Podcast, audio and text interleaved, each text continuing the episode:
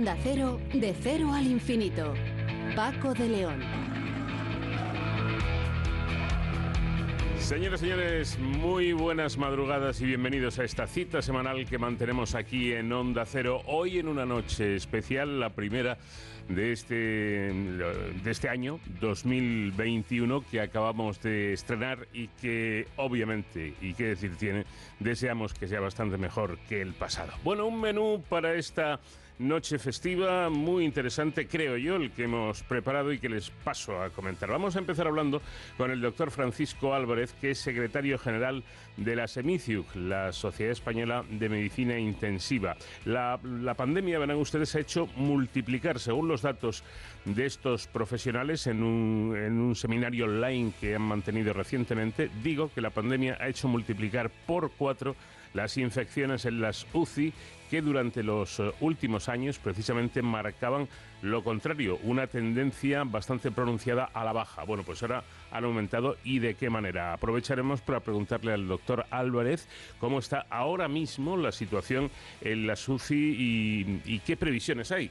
Eh, si llega esa temida, esperemos que no, tercera ola. Con Luis Garbía, que es director del máster de, en riesgos eh, financieros del ICADE, vamos a hablar del uso masivo de datos en el mercado financiero y sobre todo preguntarnos por qué eh, sobre todo las grandes empresas, se matan literalmente por conseguir datos, por saber a qué hora se levanta usted, por ejemplo, o cuáles son sus aficiones. ¿Dónde está el negocio? ¿Dónde está la clave de todo, de todo esto? Nos lo explicará nuestro invitado. José David de la Fuente, el profesor de la Fuente, nos va a hablar hoy de lo suyo, que son las matemáticas, pero aplicadas la lotería? ¿Cuáles son las probabilidades de que nos toque? ¿Todos los números tienen las mismas posibilidades de, que salgan premiados? En fin, un tema creo, creo que bastante curioso para comentar en el programa. Tendremos también a María Casanova Aceves, que es bióloga y jefa del grupo de inmunidad del cáncer del CENIO, del Centro Nacional de Investigaciones Oncológicas. Ella eh, estuvo ya en el CENIO como becaria, como estudiante y hace poco ha vuelto de Estados Unidos después de unos años de formación convertida, como digo, en jefa de grupo. Ella ha hecho unas eh, averiguaciones científicas muy interesantes en las que compara el cáncer, o mejor dicho, busca la relación entre el, el cáncer y los ritmos circadianos. Ya saben, esto de la luz y la oscuridad cómo influye en nuestro organismo. Sonsoles Sánchez Reyes nos trae hoy una historia del antiguo Egipto. Nos va a hablar de Tutankamón. Y en Héroes sin capa, para cerrar el programa, tendremos ocasión de conocer cómo vigilan las compras por Internet, qué cuidados hay que tener al hacer compras por Internet, estamos precisamente en días y en época de, ello, y si realmente las compras por Internet son o no son seguras. Y en este programa que pilota el comandante Dani Solís, vamos a rendir tributo a un grande de la música melódica que recientemente se nos iba para siempre, don Armando Manzanero.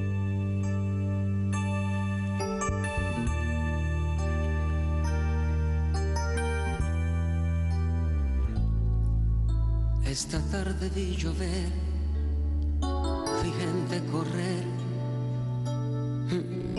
y no estabas tú.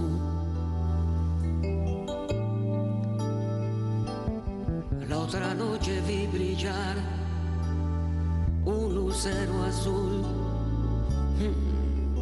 y no estabas tú. La otra tarde y que una vez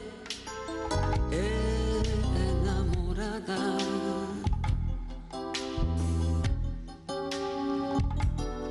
Daba besos a su amor ilusionada. Y tú no estabas. Esta tarde vi llover. Vi gente correr mm, y no estabas tú.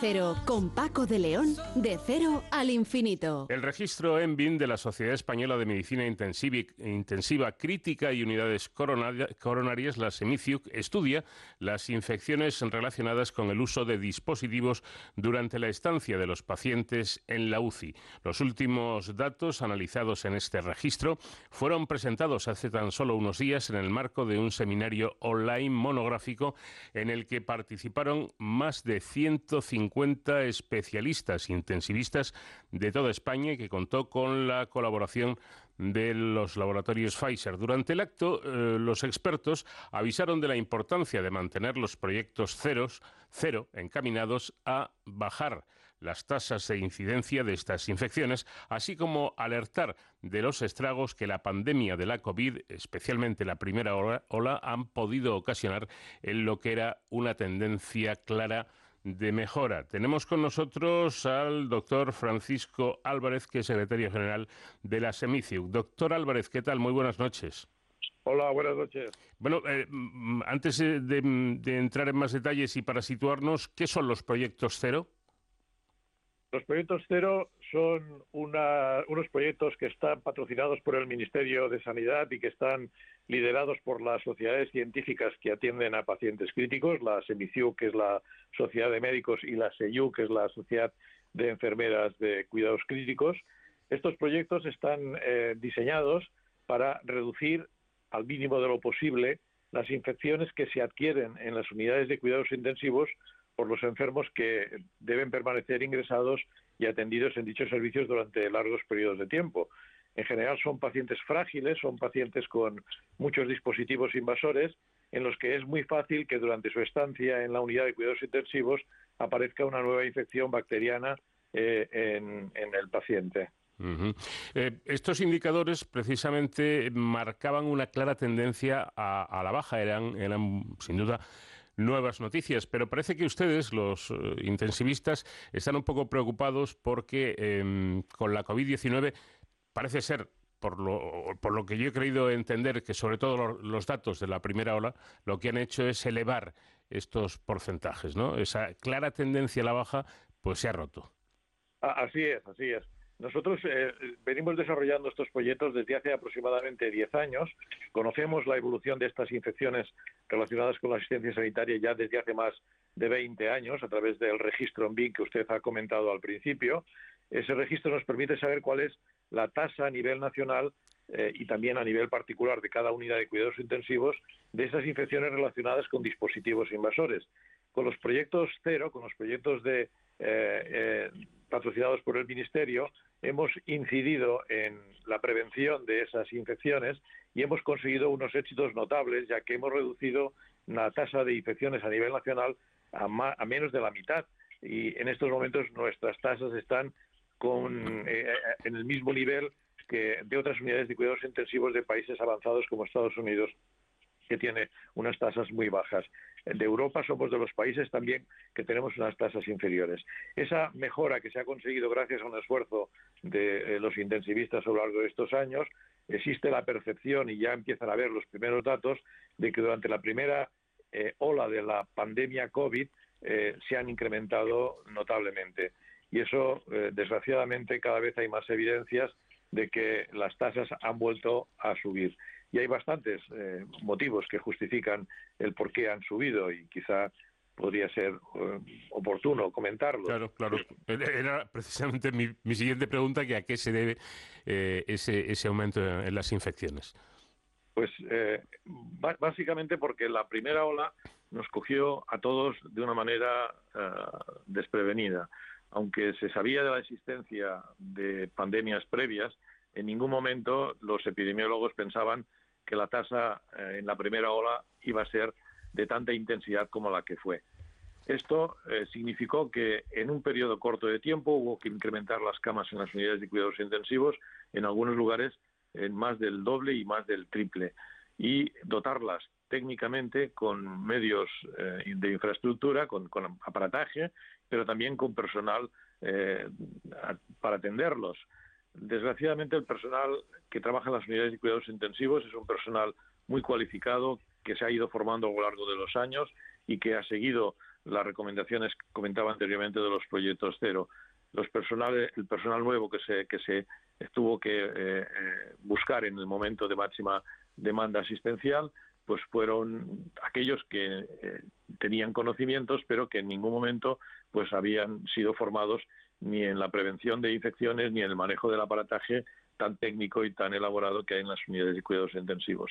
Eso por un lado. Por otro lado, también porque los enfermos COVID son unos enfermos más frágiles que el enfermo tradicional que hay en la unidad de cuidados intensivos. Son enfermos que están tomando inmunosupresores, son enfermos que están durante periodos largos de tiempo y los que están específicamente en nuestras unidades están con fallos de sistemas orgánicos, con lo cual precisan de atención con eh, aparatos que sustituyen esos órganos que han fallado. Eso implica pues catéteres en la vía aérea, catéteres venosos, catéteres urinarios y una eh, máxima atención eh, continua de, ese aparataje que necesita expertez, necesita gente que lo sepa hacer con la suficiente habilidad para evitar complicaciones.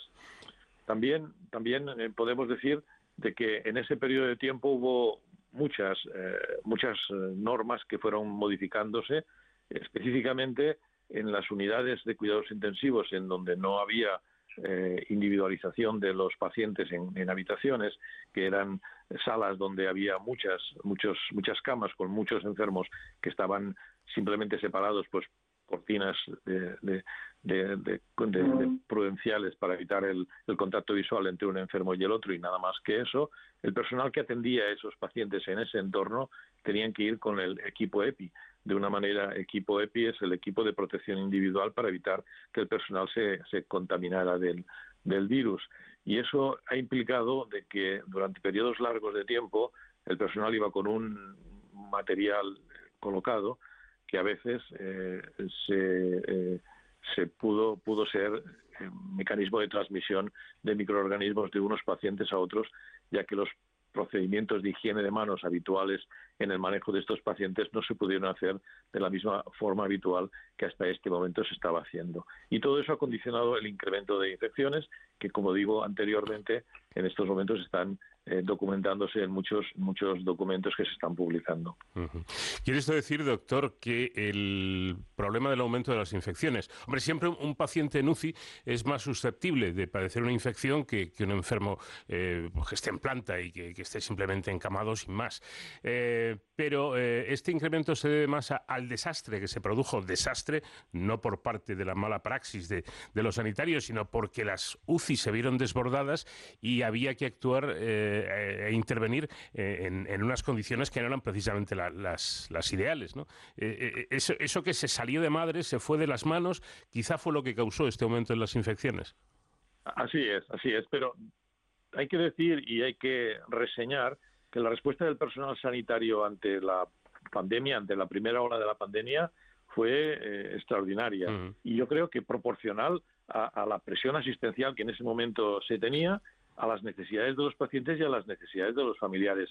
Eso yo creo que lo reconoce todo el mundo y, socialmente eh, fue motivo de, apoyo social y de reconocimiento por parte de la población. También hay que decir que, durante ese periodo eh, los protocolos asistenciales que se crearon fueron rápidos y en todos los niveles pero también fueron unos protocolos que se tuvieron que adaptar a la realidad y a los resultados de la aplicación de ese protocolo y hubo muchos cambios en el día a día en el manejo de los pacientes eh, COVID. Y eso eh, fue llevado de una manera, creo yo, excepcional por el personal sanitario y no solamente el personal sanitario, sino el personal técnico que tuvo que ampliar y adecuar espacios para atender a los pacientes críticos, al personal administrativo que se vio desbordado por la gran avalancha de, contactos que había que establecer de una manera no habitual con los familiares. Es decir, que, hubo una respuesta por parte de todo el personal muy, muy importante y merecedora de, reconocimiento social. Pero eso no implica que, por otro lado, eh, se hayan producido un incremento de esas infecciones que tienen consecuencias para los pacientes, porque en ocasiones hemos estado luchando para mantener vivo un enfermo en esas condiciones límite y la aparición de una infección, en este caso bacteriana y relacionado con la asistencia sanitaria, pues puede haber sido la, la puntilla final de una mala evolución de un paciente.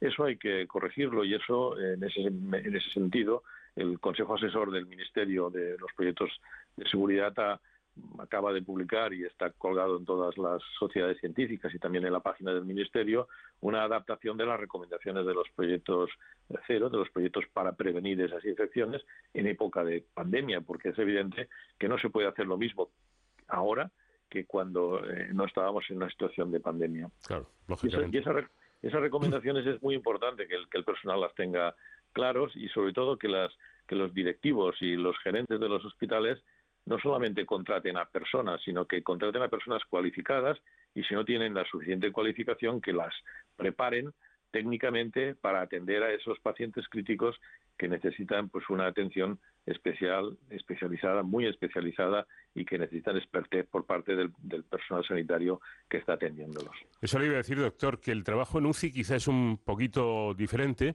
eh, y, el médico intensivista pues, pues es un especialista y está preparado, pero no solamente tienen que ser los médicos, sino eh, el resto de personal, ¿no? las enfermeras, incluso las, eh, auxiliares, tienen que tener una preparación muy específica para, para su trabajo en una UCI.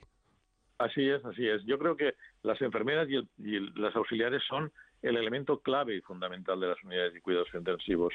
Los médicos eh, estamos allí y somos los que dirigimos la atención y señalamos los tratamientos, pero los que las aplican, los que están al lado de las enfermeras, de los enfermos, son ellas, son las enfermeras y enfermeros que a pie de cama de esos, eh, de esos pacientes, con esos pacientes aplican día a día las propuestas terapéuticas que se hacen desde los equipos médicos.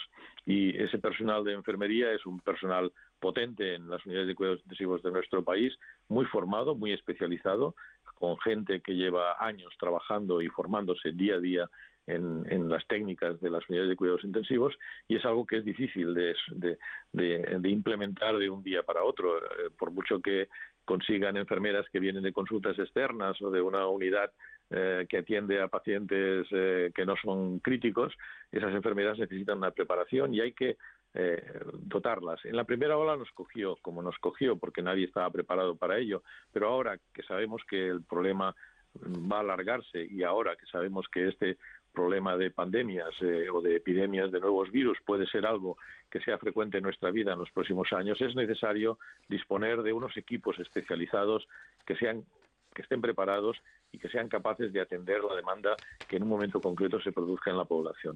Y eso es algo que las autoridades sanitarias tienen que prever y tienen que organizar con tiempo para evitar que nos pase lo mismo que nos pasó en la primera ola. Em, hay un, dato que también me gustaría comentarlo. Lo expuso en su ponencia eh, su colega, el doctor Antonio Albaya, del Hospital Universitario de, Guadalajara, que señaló que las tasas de infección, volviendo al asunto, subieron en muy poco espacio de tiempo. Así es. Eh, todo depende de los indicadores que se utilizan. Nosotros eh, registramos las infecciones mensualmente eh, pero también las, las podemos presentar de forma acumulada, pues trimestralmente y anualmente. Eh, ellos en su hospital eh, utilizan el registro de nuestra sociedad, el registro en BIN, de forma continua, de manera que ellos tienen información mensual de todo lo que sucede a sus enfermos de manera prospectiva, de tal manera que pueden saber en el mes siguiente de haber acabado los ingresos de esos pacientes qué problemas han tenido y qué tasas han tenido. Y ellos vivieron que mientras en la etapa pre-pandemia estaban en una situación buena y además con una tendencia a disminuir, como explicó en su presentación, cuando llegó el momento de la epidemia, en el momento de los meses de abril y marzo, abril y mayo, se observó claramente un incremento muy rápido de esas infecciones que luego, él comenta, han vuelto a seguir eh, controlando y han visto que vuelven otra vez a tener una tendencia a la disminución. De hecho, el registro nuestro, el registro en BIN, está, ha recogido desde el 15 de septiembre al 15 de diciembre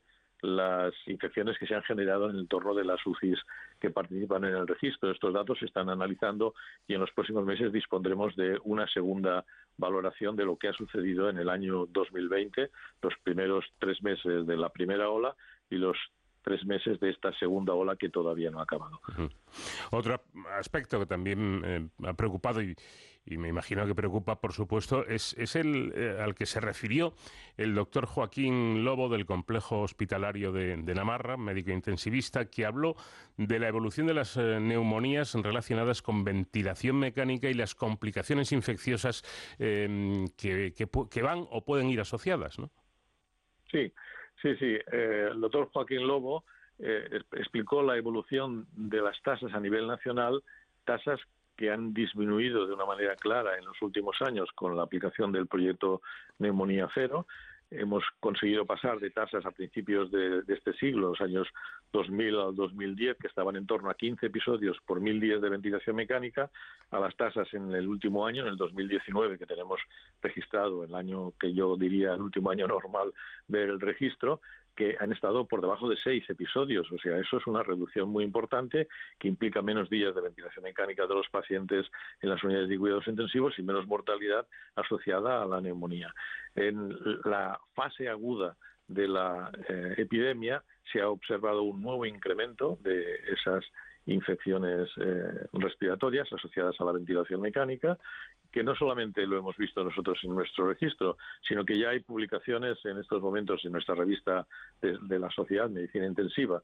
Eh, ya se, han publicado también experiencias de unidades de cuidados intensivos que han publicado sus, el, manejo de sus pacientes COVID durante la primera ola y también han eh, documentado la existencia de un incremento del doble y hasta tres veces las tasas previas de neumonías que existían. Y eso tiene que ver porque eh, son pacientes que tienen una patología respiratoria debida al virus y que precisan durante muchos días de eh, ventilación mecánica, a los que acaban haciéndosele traqueostomías y que también para su tratamiento necesitan de lo que nosotros llamamos el decúbito prono, es decir, ventilarlos mm, boca abajo de tal manera que de esa manera mejore el intercambio de oxígeno y mejore la oxigenación de los enfermos. Mm. Todo ese procedimiento de, de, cambio de posición de los pacientes, de duración alargada de la ventilación mecánica, ha condicionado que hayan aparecido más infecciones respiratorias, además, en ocasiones por patógenos poco frecuentes como pueden ser eh, otros virus y, hongos. ¿eh? Precisamente los hongos se refirió el doctor Ricardo Jimeno del Hospital Universitario de la Fe de Valencia, que habló de la evolución de las candidemias adquiridas en, UCI en los, últimos años, es decir, de los hongos. Parece ser que estas infecciones producidas por estos hongos eh, del, género, del género cándida han disminuido, ¿no, doctor, en en los últimos años? Sí, el registro que tenemos nosotros a nivel de intensivos permite conocer las candidemias tanto relacionadas con dispositivos invasores como candidemias relacionadas con otras infecciones, no, no, no, dispositivo invasor, sino otras infecciones que pudieran eh, dar lugar a una diseminación de los hongos a la sangre, que es lo que se conoce como candidemia. Sin embargo, él eh, precisó de que si bien hemos visto una disminución de la frecuencia, hemos visto la aparición de nuevas especies de cándida.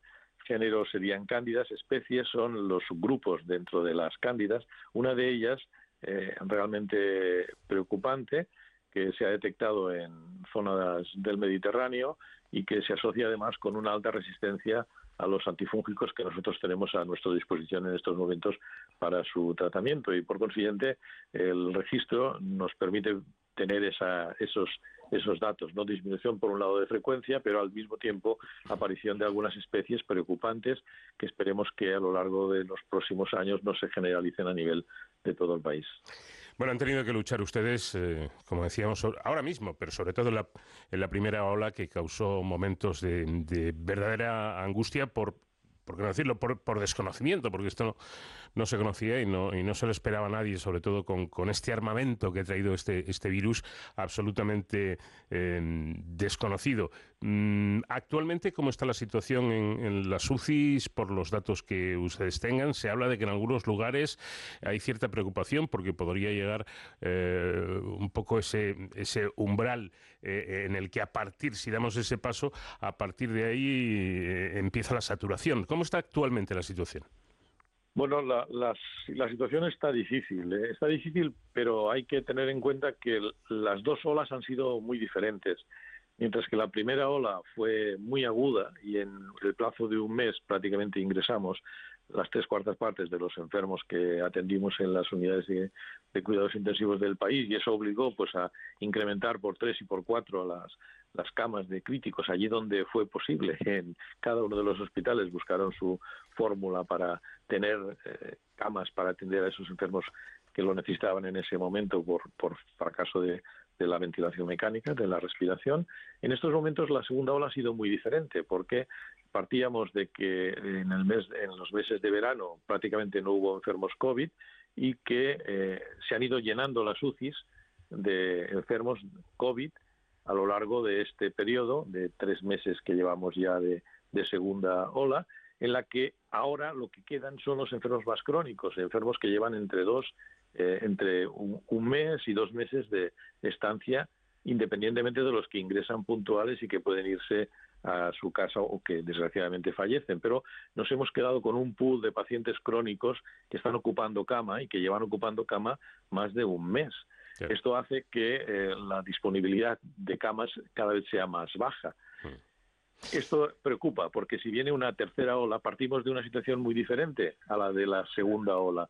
La segunda ola teníamos camas. En la tercera ola, si viene una tercera ola, tenemos ya las camas ocupadas por pacientes COVID y nos veremos en la necesidad de volver a hacer otra vez lo que hicimos en la primera ola, que es incrementar las camas de críticos allí donde sea posible y con los medios que sean posibles. Quizá la buena noticia es que hemos aprendido de la primera ola y en esta tercera ola que es posible que venga y que llegue otra vez a desbordar la, las, las camas convencionales, las que normalmente hay en cada hospital para pacientes críticos, si llegan a desbordarse, sabemos ya de qué manera hacerlo, porque en la primera ola tuvimos que hacerlo y vimos donde nos equivocamos y espero que ahora en la tercera ola, si esto vuelve a, produ a, produ a producirse, eh, esos errores que cometimos no los volvamos a cometer y mejoremos tanto la ubicación de esas nuevas camas como del personal que las tenga que atender. En fin, pues lo deseable es que ustedes, los intensivistas, lo antes posible tengan menos carga de trabajo, porque eso significará que la situación ha ido mejorando. Hay que tener en cuenta que en una UCI no solamente ingresan los pacientes COVID, sino que también pues hay que seguir atendiendo a los politraumatizados, a las personas que, que tienen una, una, afección grave, a una persona a la que se ha intervenido quirúrgicamente y requiere una vigilancia intensiva. Claro, todo esto se une y, el, y, el, lío puede ser monumental. Así que si los médicos de, medicina intensiva tienen menos, menos trabajo, yo creo que será mejor para todos. Doctor Francisco Álvarez, muchísimas gracias por habernos atendido. Enhorabuena por el trabajo titánico que han realizado ustedes durante, durante estos meses. Yo creo que nos hacen sentir en buenas manos y orgullosos a todos y que tengamos todos un buen año 2021. Muchas gracias por esas palabras de reconocimiento de un trabajo bien hecho. Gracias y buenas noches.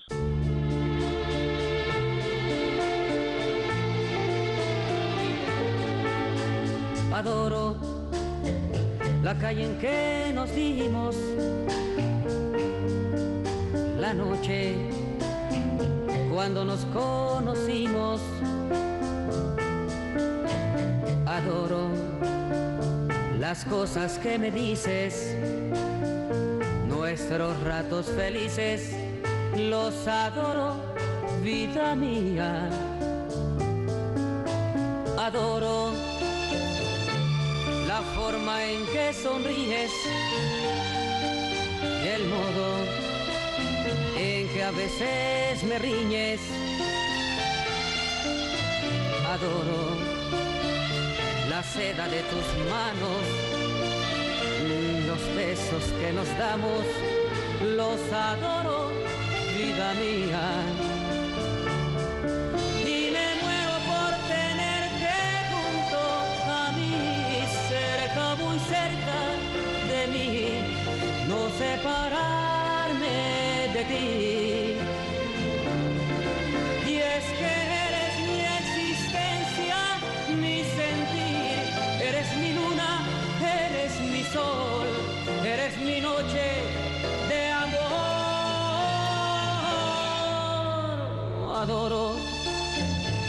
El brillo de tus ojos, lo dulce que hay en tus labios rojos. Adoro la forma en que suspiras y hasta cuando caminas yo te adoro,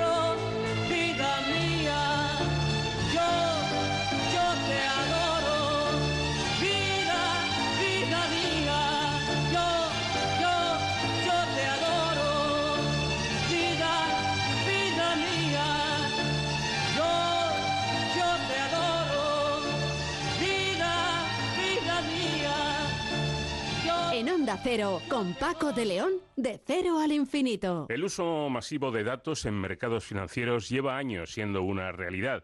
El avance nos está llevando a modelos avanzados de, bueno, pues algún tipo de máquina inteligente en sistemas financieros, lo cual supone una ventaja competitiva clave para empresas disruptivas como las llamadas fintechs. Tenemos comunicación ya con Luis Garbía, que es director del máster en riesgos financieros de ICADE Business School. ¿Qué tal, Luis? Buenas noches. Eh, buenas noches, Paco. Un placer estar con vosotros, como siempre. Esto va avanzando a una velocidad gigantesca y eh, uno a veces se pregunta, pero ¿por qué es tan importante para determinadas empresas eh, saber, pues no sé, a qué hora me levanto o cuáles son mis, eh, bueno, mis, programas de ocio, qué me gusta, qué no me gusta? Eh, ¿qué, pa- qué papel está jugando actualmente la inteligencia artificial y la irrupción de la nube en, distintas áreas de- estos sectores financieros? Eh, sí, totalmente. Comparto tu, tu inquietud y a veces tu extrañeza. Eh, hay un hecho y es que ahora mismo en el bolsillo tenemos más capacidad de proceso eh, que la que tenía toda la NASA cuando mandó al hombre a la Luna. Pero es que además, paradójicamente, eh, no, no somos capaces ni de cambiar la rueda del coche. Cada vez nos estamos volviendo un poquito más torpes. Una cosa es el conocimiento, la capacidad o incluso el dinero, y otra cosa es poder hacer algo con esa capacidad, con ese dinero. Eh, ¿de, de qué me sirve a mí saber a qué hora te levantas, Paco? Pues probablemente a mí de bien poco. Pero a uno de estos grandes gigantes financieros eh, le estás dando una ventaja competitiva, como ahora desarrollaremos, eh, frente a su competencia o frente al resto del mundo, que sí que manejar esa información eh, puede provocar que ganen cientos de miles de euros. Es curioso, efectivamente. em, haciendo un, inciso, ya que has puesto tú el ejemplo de lo de eh, cuando, cuando la NASA mandó a, los primeros astronautas a, la Luna, yo tuve hace tiempo eh, ocasión de, del que entonces, eh, cuando la misión que llegó, que alunizó, mm, eh, España jugó un papel importante eh, dentro de, toda la operación y, al director de, esa base en, nuestro país, eh, él me dijo a mí que mandaron al hombre a la Luna con muchísima menos capacidad de almacenamiento de datos, con muchísima menos tecnología de la que ahora llevamos en, un teléfono móvil. Incluso me dijo, bueno, y una de estas consolas que utilizan los, niños para jugar, ya ni te cuento. O sea, lo supera con creces, ¿no?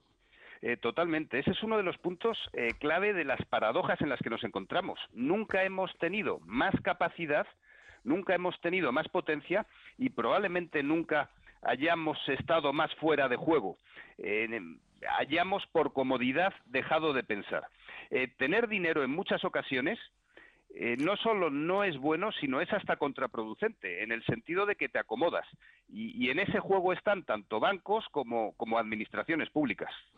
Quizá llevamos un ordenador en el bolsillo, bueno, quizá no, seguro, cualquiera de estos smartphones, de estos teléfonos que cualquiera eh, tenemos y llevamos encima, pero no somos conscientes de esa capacidad. Bueno, lo utilizamos para, llamadas, para los WhatsApp, para escuchar música, por alguna cosa de estas, pero no somos conscientes de la capacidad del gran ordenador que cada uno de, nosotros llevamos encima y, por lo tanto, la cantidad de datos que podemos almacenar y manejar.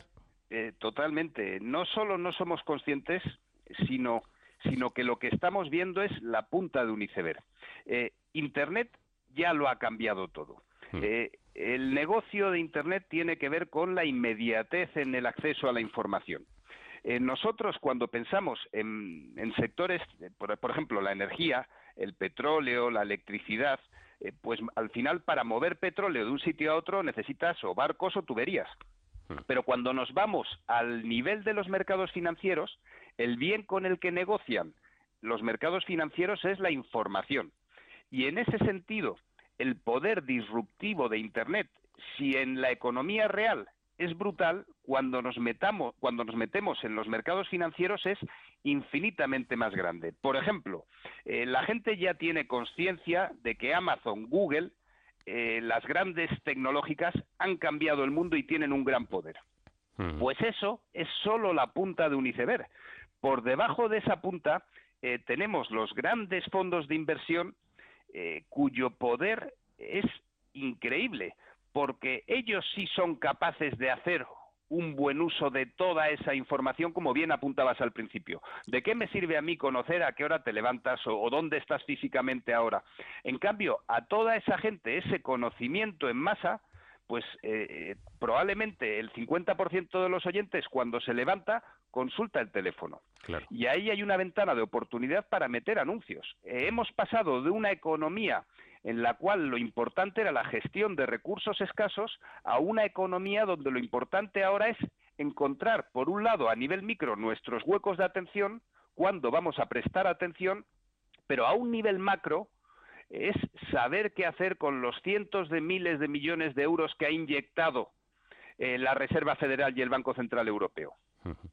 Podríamos decir, Luis, que, como comentaba yo antes, no somos conscientes de lo, de lo que es un, ordenador, un teléfono, un teléfono móvil, pero las empresas sí son conscientes de ello. Y sin que nos demos cuenta o sin pegar mucho el cante, van captando datos nuestros. Eh, totalmente. Eh, hay una serie de preguntas que, a mí me sorprenden. Eh, ¿Por qué no hay inflación? Hmm. ¿Por qué después de la pandemia no hay, a ver, no hay revueltas? Todo, o sea, hay muchísima miseria. Eh, cada vez hay más desigualdad social, pero las acciones de determinados mercados globales eh, siguen subiendo. ¿Por qué el sistema sigue funcionando? ¿Por qué, aunque cada vez haya más paro, no hay, la gente está tranquila. Y eso tiene que ver con que para que el sistema siga funcionando, lo fundamental ya no es tanto que la gente pueda o no trabajar, sino que la gente pueda seguir consumiendo. Y los grandes sistemas de la información asociados con todos estos tipos de empresas se guardan mucho de que la gente pueda seguir consumiendo sus productos. Eh, y, por cierto, ¿qué ventajas tiene toda esta tecnología para modelizar eh, tanto patrones de consumo como tendencias en los mercados bursátiles? A ver, eh, la principal ventaja es que al que usa la tecnología le hace rico al mismo tiempo que trabaja un poquito para que los mercados sean más eficientes. más eficientes lo pongo entre comillas, porque lo que en el corto plazo puede ser más eficiente en el medio y largo plazo, si dejamos a gran parte de la sociedad de lado, puede ser totalmente destructivo. Claro. ¿Y está, está preparado el, Banco Central Europeo para, para todo esto? Eh, esa es una de las grandes claves del momento en el que estamos ahora. En la crisis del 2008, eh, que, para muchos eh, seguimos todavía en la crisis del 2008, en la crisis del 2008 el Banco Central Europeo tardó en reaccionar cinco años. Eh, y cuando digo el Banco Central Europeo, que fue el Banco Central Europeo, también meto en el saco a las administraciones. En la crisis actual, eh, las administraciones públicas eh, todavía en algunos casos no se han enterado de que el mundo está cambiando. Sigue en el siglo XVIII, sigue en el siglo XIX. Pero en cambio, el Banco Central Europeo sí que ha inyectado liquidez a los mercados, que luego hay que ver lo que comentábamos antes, si esa liquidez ha llegado al ciudadano o no pero han inyectado en tiempo récord inyección, eh, liquidez a los mercados y el sistema sigue funcionando en la parte correspondiente al sector financiero. O sea, el Banco Central Europeo, que antes fue una especie de rémora, ahora sí que no solo está sosteniendo al, al sector financiero, sino que además puede ser una de las piedras de toque de todas las reformas que tenemos que hacer los próximos años. Me explico muy rápido. España, o haces las reformas o no te sigo comprando deuda pública. ¿Y hasta qué punto el fenómeno fintech es clave en todo, en todo este asunto? A ver, el, fenómeno fintech es una manifestación más eh, de un fenómeno eh, que es lo que realmente está cambiando todo, y es Internet. Eh, el, fenómeno fintech es que llegue Internet a los sectores financieros, pero con una nota de disrupción. Me explico. En el sector financiero tradicional mandaban los bancos. En los bancos, eh, por ejemplo, el Banco Santander tiene 190.000 empleados. Eh, en un negocio que donde las comisiones cada vez son menores y los márgenes son menores. Hemos hablado en otros momentos de, bancos. Eh, esos bancos que se han quedado en un sector financiero obsoleto están cediendo negocio o bien a nuevos entrantes o a los antiguos que han sabido adaptarse. Toda esa novedad en el sector financiero es lo que se llama eh, el sector fintech. No olvidemos, Paco, que el 50, eh, que la economía real es apenas un cincuentavo de lo que supone la economía financiera. La economía financiera, aun a pesar de la crisis, se sigue moviendo pero para que la economía financiera se mueva necesitamos eh, que exista economía real detrás. Pues eh, todo el fenómeno fintech tiene que ver con la gestión de esa nueva economía financiera en Internet. Y esto tiene algo que ver con las fusiones bancarias a las que estamos asistiendo. Esta misma semana se comentaba la, última o, no. Totalmente. Eh, al final, los bancos solo tienen dos opciones, o adaptarse o morir y desaparecer. Eh, las fusiones están por el camino de adaptación. Simplemente fusionándote no consigues nada, pero estás en mejor posición para realizar todos los cambios que tengas que hacer. Eh, de la mano de las fusiones va el cierre de oficinas bancarias, eh, va, la, va, pero no es un problema de que la gente ya no sirva sino de que el sector financiero ha cambiado y si los bancos quieren seguir representando algo en el nuevo sector financiero, o se adaptan o mueren. Eh, ¿Estamos asistiendo a, las últimas fusiones o todavía nos quedan por ver más?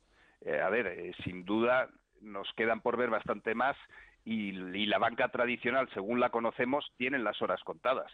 O sea, todavía nos queda por ver las grandes reformas estructurales, tanto en la administración pública como en el sistema bancario, todavía no han llegado.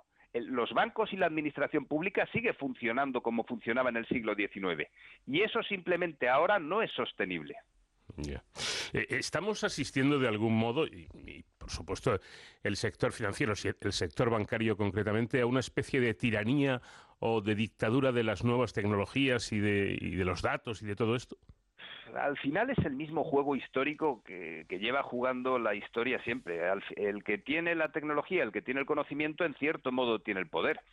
Eh, antes teníamos una tiranía de gobiernos y bancos y ahora quién tiene el poder pues las todas las empresas tecnológicas tanto eh, las que conocemos que salen todos los días en los medios Amazon Google Facebook Apple y las equivalentes chinas como los grandes gigantes financieros, los fondos de inversión, eh, BlackRock, eh, JP Morgan, Goldman Sachs, toda esta gente son hoy por hoy los que tienen el control del sistema. Lo que pasa es que su objetivo es simplemente ganar dinero. No les interesa manipular las mentes ni controlar al personal. Eh, para, para que su negocio siga funcionando, el sistema tiene que seguir funcionando. El problema es que si les das a elegir entre dar un euro a la sociedad o quedarse ellos con el euro, pues obviamente eligen quedarse ellos con el euro. Sin duda, ahora el poder los tienen, lo tienen las grandes los grandes gigantes tecnológicos. Y en ese sistema, en ese sentido, tenemos que aprender a vivir todos en este nuevo entorno competitivo. Por cierto, hablando de gigantes, eh, creo que fue ayer o antes de ayer leía eh, cómo en mitad de la pandemia y gracias y gracias a la pandemia hay nuevos multimillonarios en el mundo, gente ojo, que no es nada ilícito ni, ni, siquiera inmoral, ¿no? Pero que ha visto una fuente de, posibilidades de, ganar dinero, pues con todo esto de, la, investigación, de las vacunas y demás, y mm, eh, aparecían hasta 10 nuevos multimillonarios en, en el mundo. Totalmente de acuerdo, Paco. El Banco Central ha aumentado su base monetaria aproximadamente, está cerca de doblarla. Eh, durante el 2021 veremos cómo se dobla. En esa misma cifra casualmente ha aumentado eh, la riqueza de los billonarios. ¿Qué está pasando? No hay ahora, y además no hay inflación, es decir, que no haya inflación es bueno para el sistema con matices. Eh, ¿Qué está pasando en el sistema? Que cuando se inyecta dinero, cuando a alguien, cuando alguien tiene mil euros, pues decide gastárselo básicamente en tres cosas. O te lo gastas en alimentación, o te lo gastas en ropa, o te lo gastas en tecnología.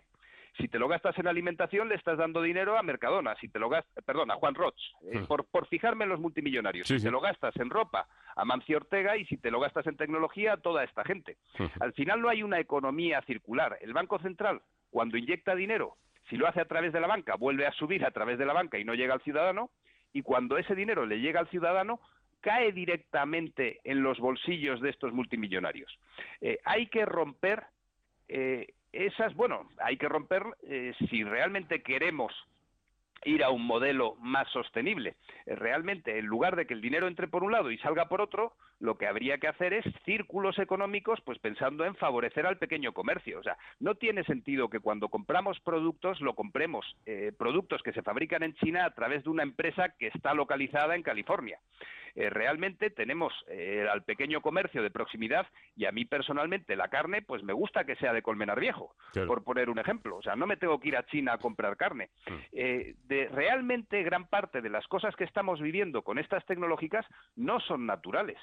Y, en ese sentido tenemos que empujar todos a que hacia un mundo donde realmente la economía sea de más proximidad.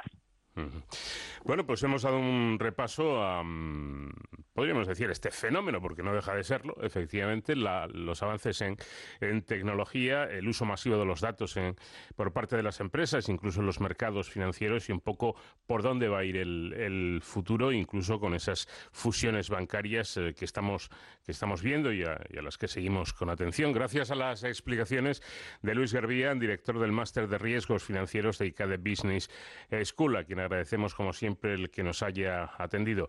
Luis, muchísimas gracias eh, por tus explicaciones, por tu tiempo y esperemos que este recién estrenado 2021 no tenga nada que ver con el recientemente terminado 2020. Pues un placer, un lujo como siempre estar con vosotros, Paco. Muchas gracias.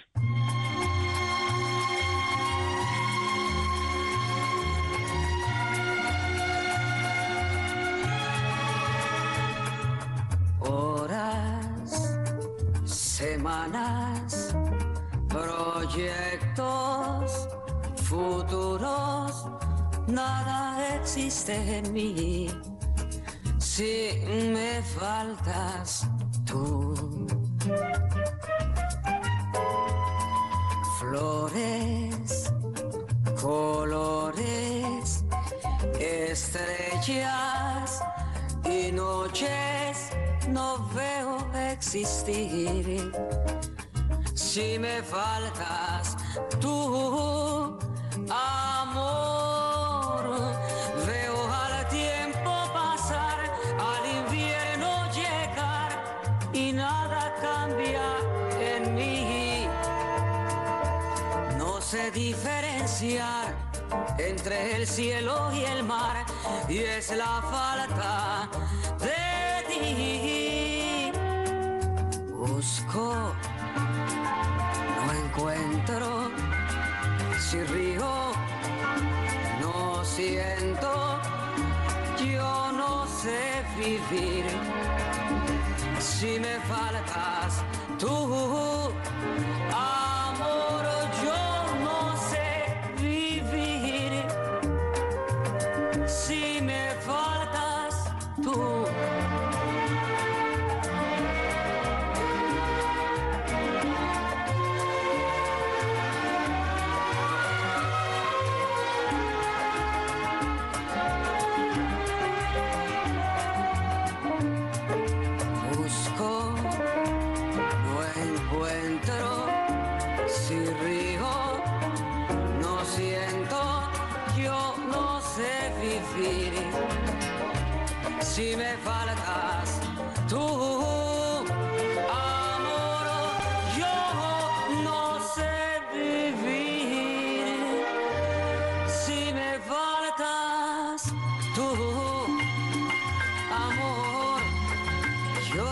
vivir si me faltas tú.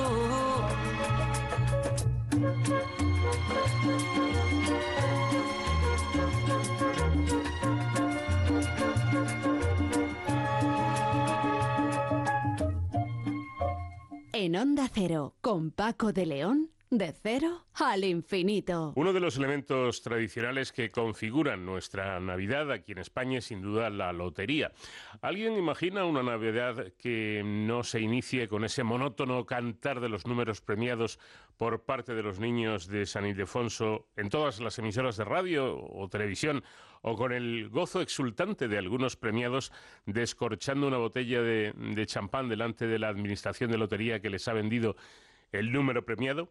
Bueno, si la Navidad española se inicia con el canto del gordo, se inició este año como es costumbre, continúa con el cupón extra de la 11 del día 1 de enero y finaliza con la Lotería del Niño el Día de Reyes en el que muchos españoles se dejan definitivamente esas pequeñas ganancias obtenidas en los sorteos anteriores. Bueno, la ilusión debe predominar. Lo dicho, la Navidad española no sería la misma sin los sorteos. La tradición de nuestra lotería se remonta al reinado de Carlos III, concretamente el 12 de diciembre de 1753, en el que, por indicación del marqués de Esquilache, se ideó un sistema de recaudar dinero para las arcas del Estado sin imponer un nuevo impuesto y además dejando satisfechos a los españoles. Bueno, no olvidemos que en estos sorteos quien gana de verdad es el Estado, que se lleva el 30% de lo recaudado, además del impuesto que desde hace unos años se impone a los premiados.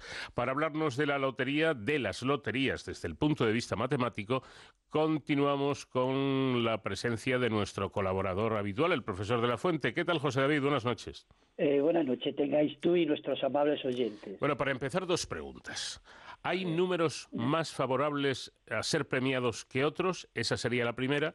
Y la segunda, ¿es racional el deseo de adquirir boletos en determinadas administraciones, aunque se tenga que pasar uno varias horas haciendo cola en su puerta o desplazarse desde otras localidades? Yo qué sé, Doña Manolita o la, Bruja de, de Sort o estas otras administraciones.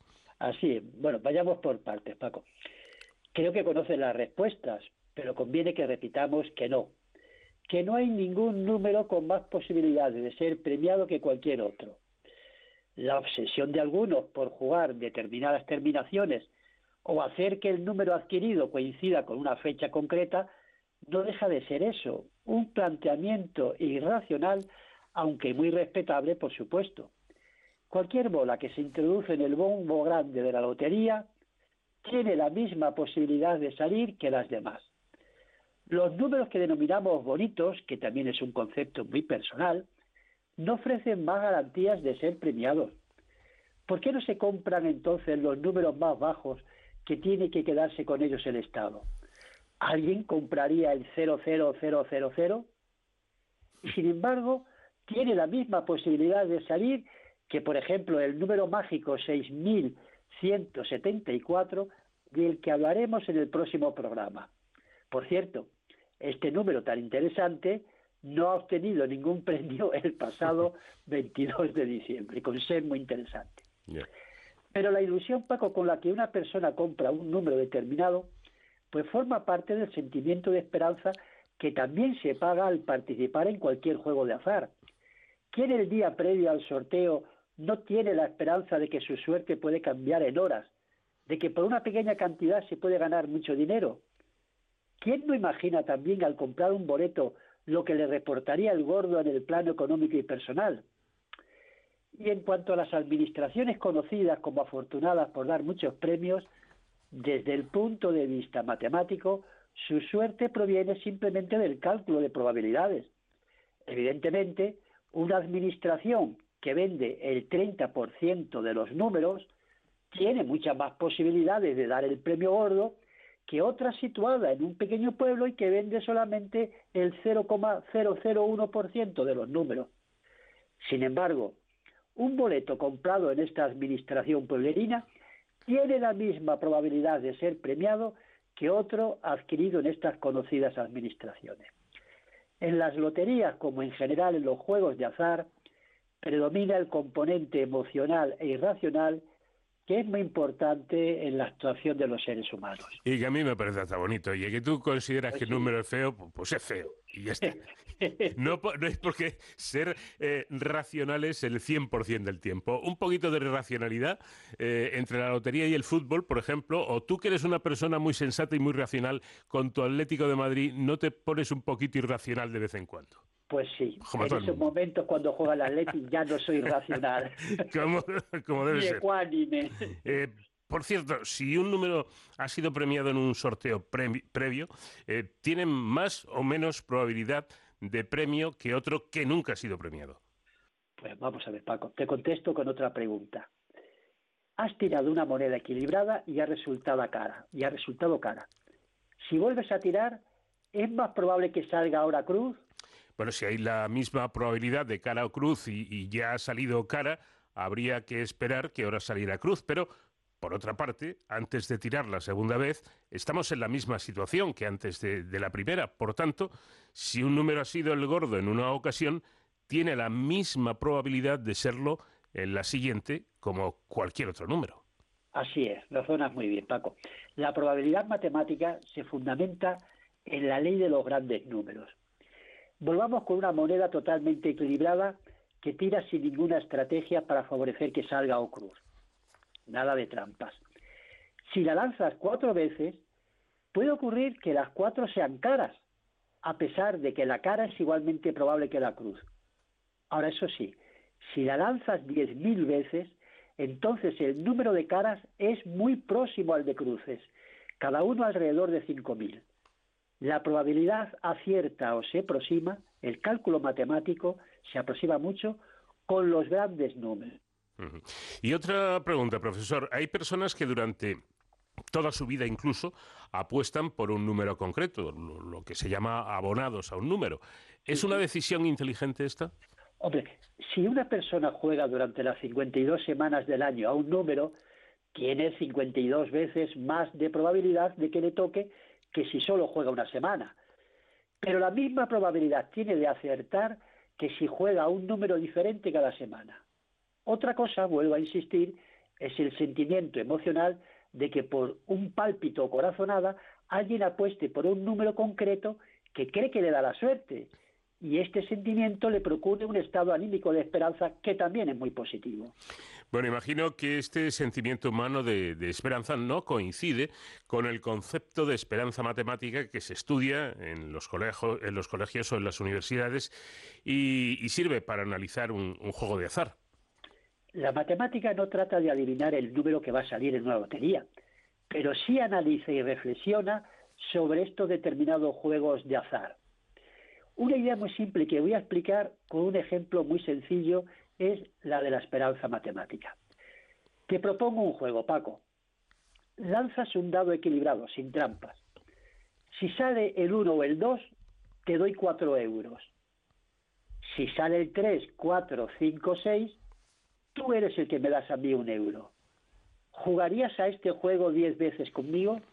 Mm, Bueno, por un cálculo sencillo de probabilidades, si apuesto al 1 o al 2, la probabilidad de acertar es 2 partido por 6, es decir, un tercio.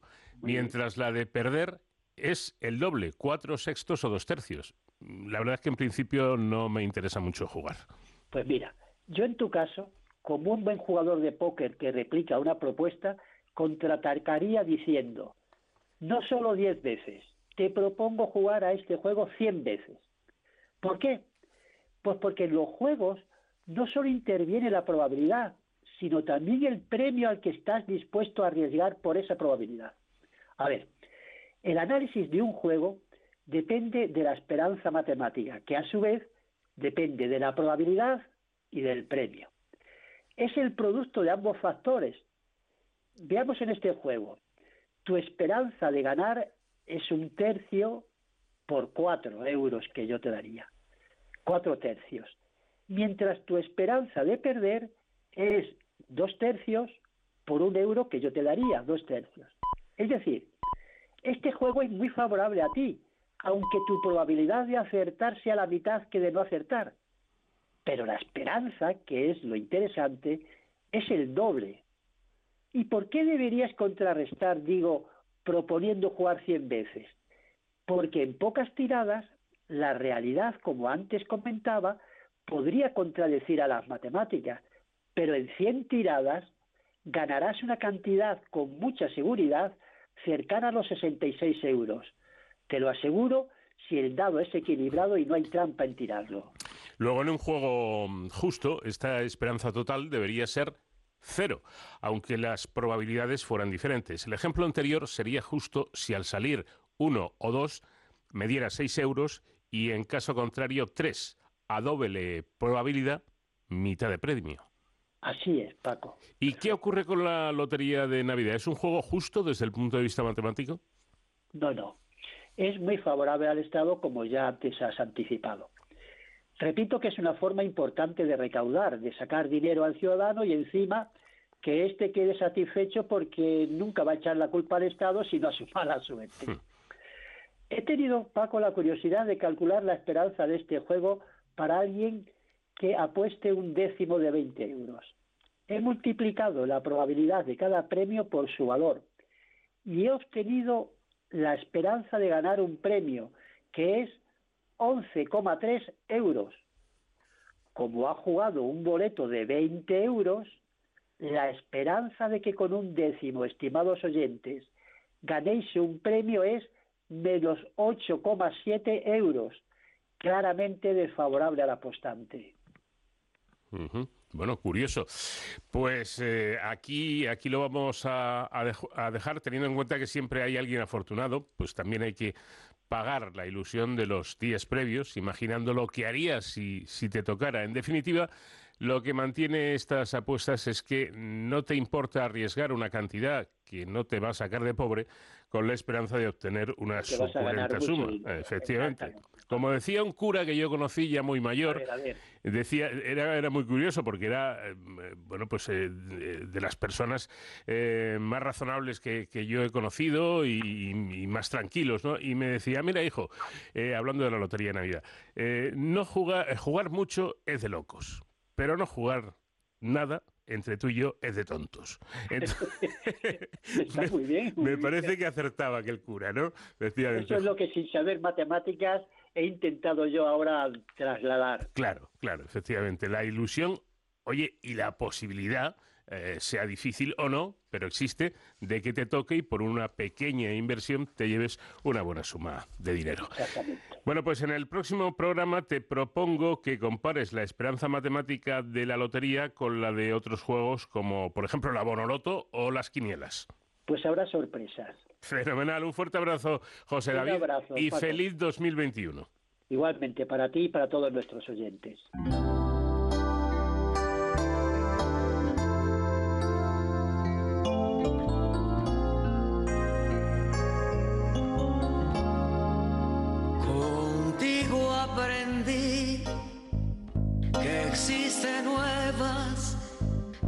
Mejores emociones. Contigo aprendí a conocer un mundo nuevo de ilusiones. Aprendí que la semana tiene más de siete días hacer mayores mis contadas alegrías y a ser dichoso yo contigo lo aprendí. Contigo aprendí a ver la luz del otro lado de la luna. Aprendí que tu presencia no la cambio por ninguna. Aprendí que puede un beso ser más dulce y más profundo, que puedo irme mañana mismo de este mundo. Las cosas buenas ya contigo las viví y contigo aprendí que yo nací el día en que te conocí.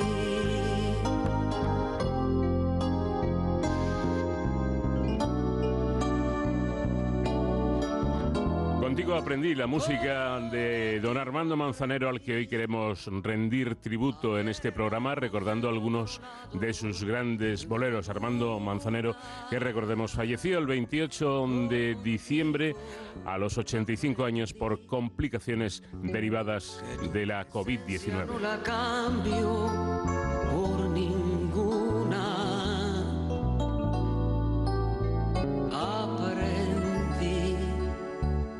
Que puede un beso ser más dulce y más profundo. Que puedo irme mañana mismo de este mundo. Las cosas buenas ya contigo las viví y contigo aprendí que yo nací conocí.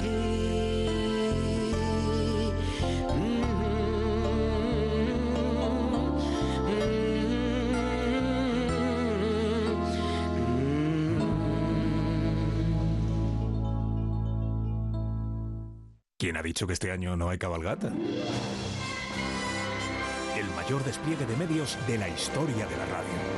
Unidades móviles motorizadas, un helicóptero, conexiones con los coches de los directores de equipo. Yo a Melchor lo veo muy entero, Carlos. El testimonio de los protagonistas Unos walkie-talkies de 8 kilómetros. y Roberto Brasero subido a un globo. Madre mía. Vive con Onda Cero una cabalgata de reyes nunca antes vista. Con los mejores reporteros cubriendo cada metro del recorrido. Julia Otero, Hoy 100 metros por delante de la primera de las carrozas. Juan Ramón Lucas, ¡Esto, brujuleño! José Ramón de la Tú Morena, no sabes lo bonito que está siendo. Jaime Cantizano, El super trailer de, de Onda Cero. Elena Gijón, Otra carroza. Juan Diego Guerrero, Como si lo estuvieras viendo. Antonio Esteba Hay carrozas flotantes. y Javier Ruiz Taboada. sabes qué vistas tengo. Y el análisis de Rubén Amón, Marta García Ayer y Rafa La Torre. Concluyo que es mi trabajo. Este año la cabalgata te la regala Onda Cero. Ay, también le he pedido que no haya coronavirus. El martes a las 6 de la tarde, las 5 en Canarias, Carlos Alsina. Alsina por la tarde.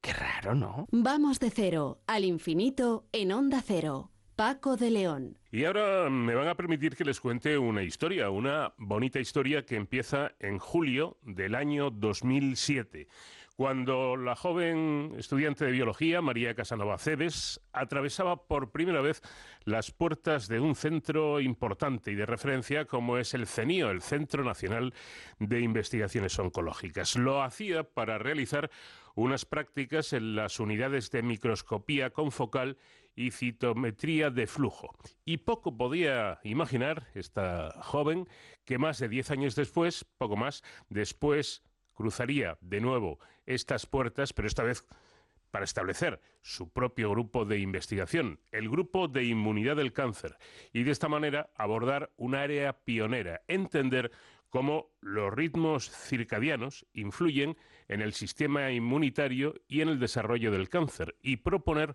una novedosa estrategia de inmunoterapia centrada en la manipulación de las células del sistema inmunitario innato que sea más eficaz que las propuestas actualmente, centradas en el sistema adquirido y de esta forma eh, los eh, especialistas puedan evitar la cronicidad del cáncer. María Casanova Cebes, ¿qué tal? Muy buenas noches. Hola, buenas noches, ¿qué tal? ¿Podríamos decir que ha cumplido usted un sueño? Eh, bueno, pues sí, porque llevo muchos años estudiando y bueno, trabajando en el esfero para, bueno, conseguir un grupo de investigación y bueno, realizar una línea de investigación que sea lo suficientemente interesante como para pues encontrar una cura para el cáncer. Mm. Me imagino que mm, la primera vez a la que hacíamos referencia, que usted cruza las puertas del CENIO, pues iría mm, con ilusión, incluso con, con nerviosismo. Y la segunda vez que las cruzó, ya como jefa de grupo, ¿qué sintió?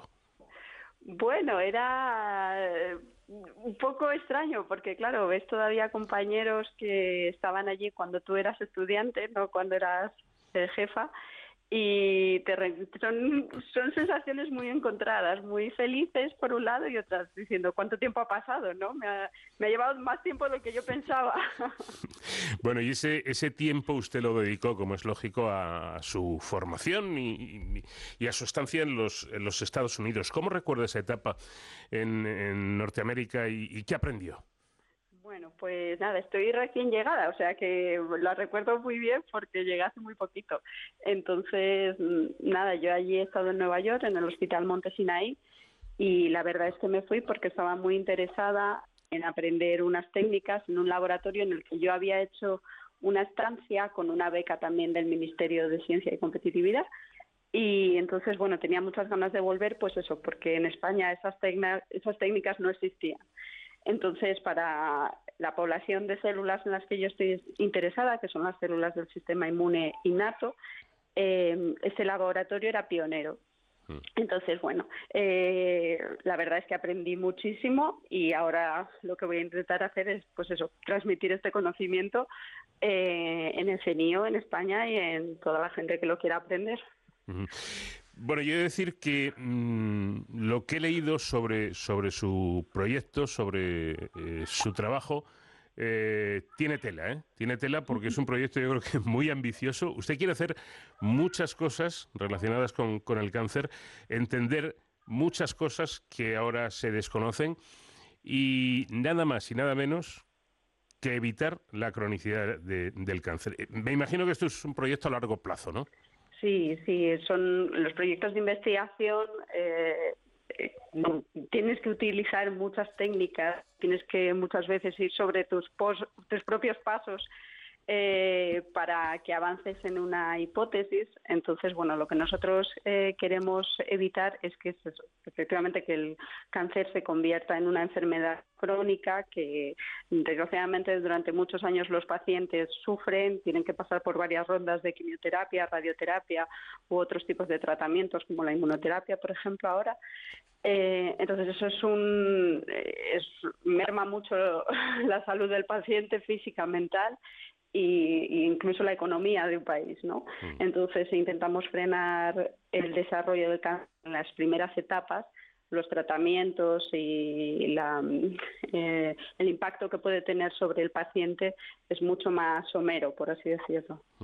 Bueno, vamos a ir entrando ya en materia, ¿verdad? Porque en los últimos años se ha empezado a estudiar cómo los ritmos circadianos, los diversos cambios que, mm, que suceden en nuestro organismo regulados por los ciclos diarios de luz y oscuridad afectan al, funcionamiento del sistema inmunitario, nuestro ejército interno que nos protege de los agentes causantes de enfermedades como, como pueden ser virus o bacterias.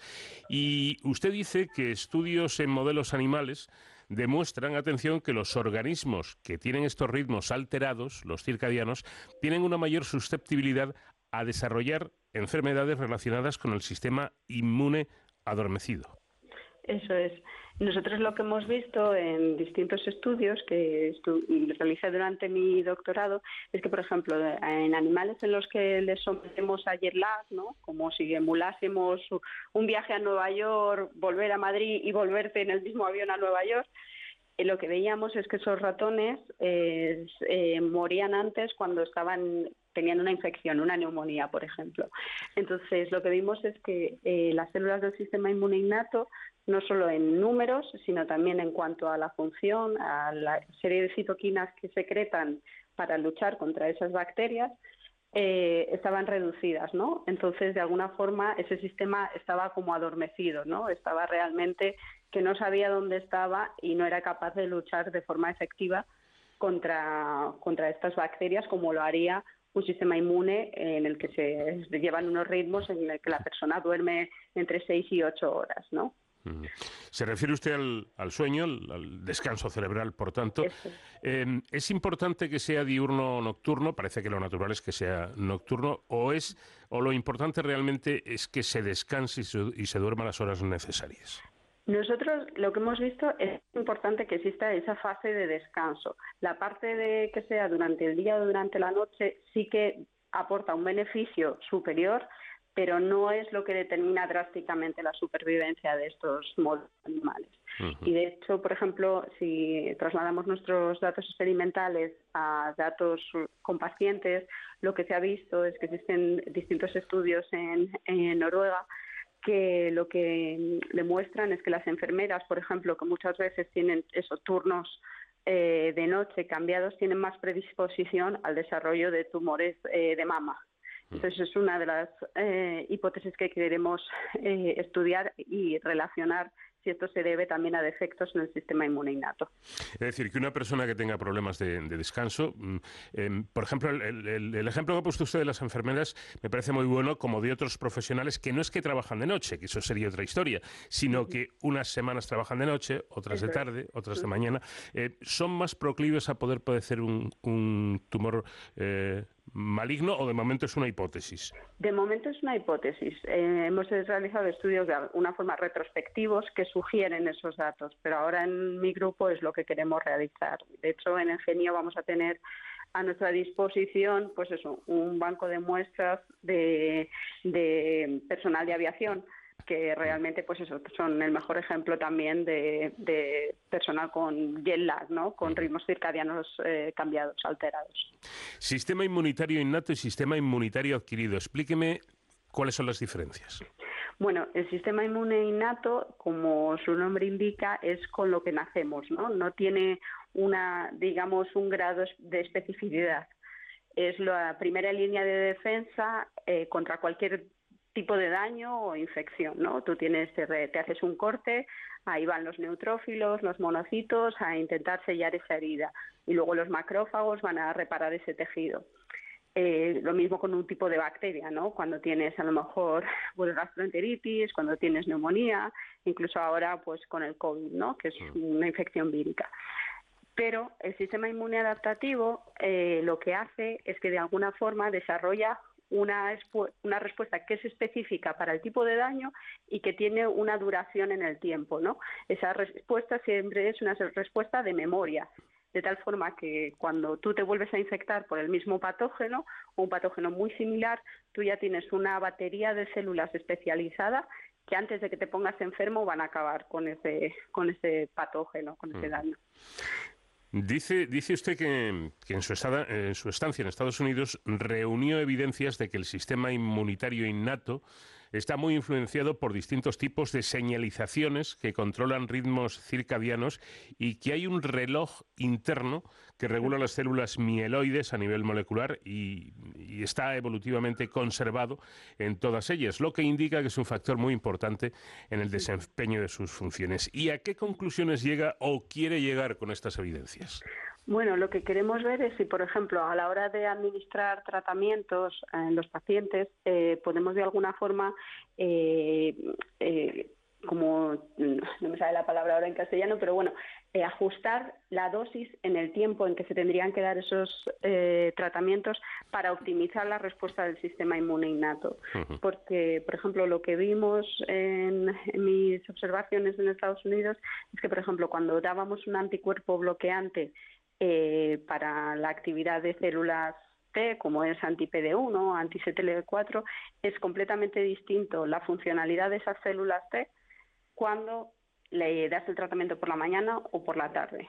Y eso tiene una importancia también en la actividad del sistema inmune innato. Entonces, de alguna forma, lo que queremos hacer es cómo estas dos observaciones que ahora están de alguna forma deslavazadas, las podemos integrar en los tumores que se producen en cáncer de mama y en cáncer de pulmón.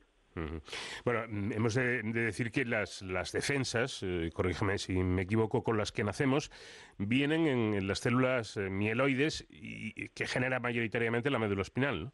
Eso es, eso es.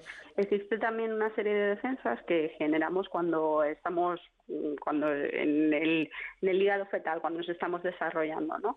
Y parte de mis estudios lo que han intentado dilucidar es cuál es la contribución de este sistema inmune embrionario eh, en contraposición al sistema inmuno que sistema inmune que deriva de la médula ósea.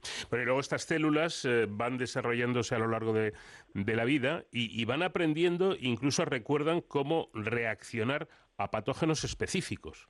Eso es. Eso es.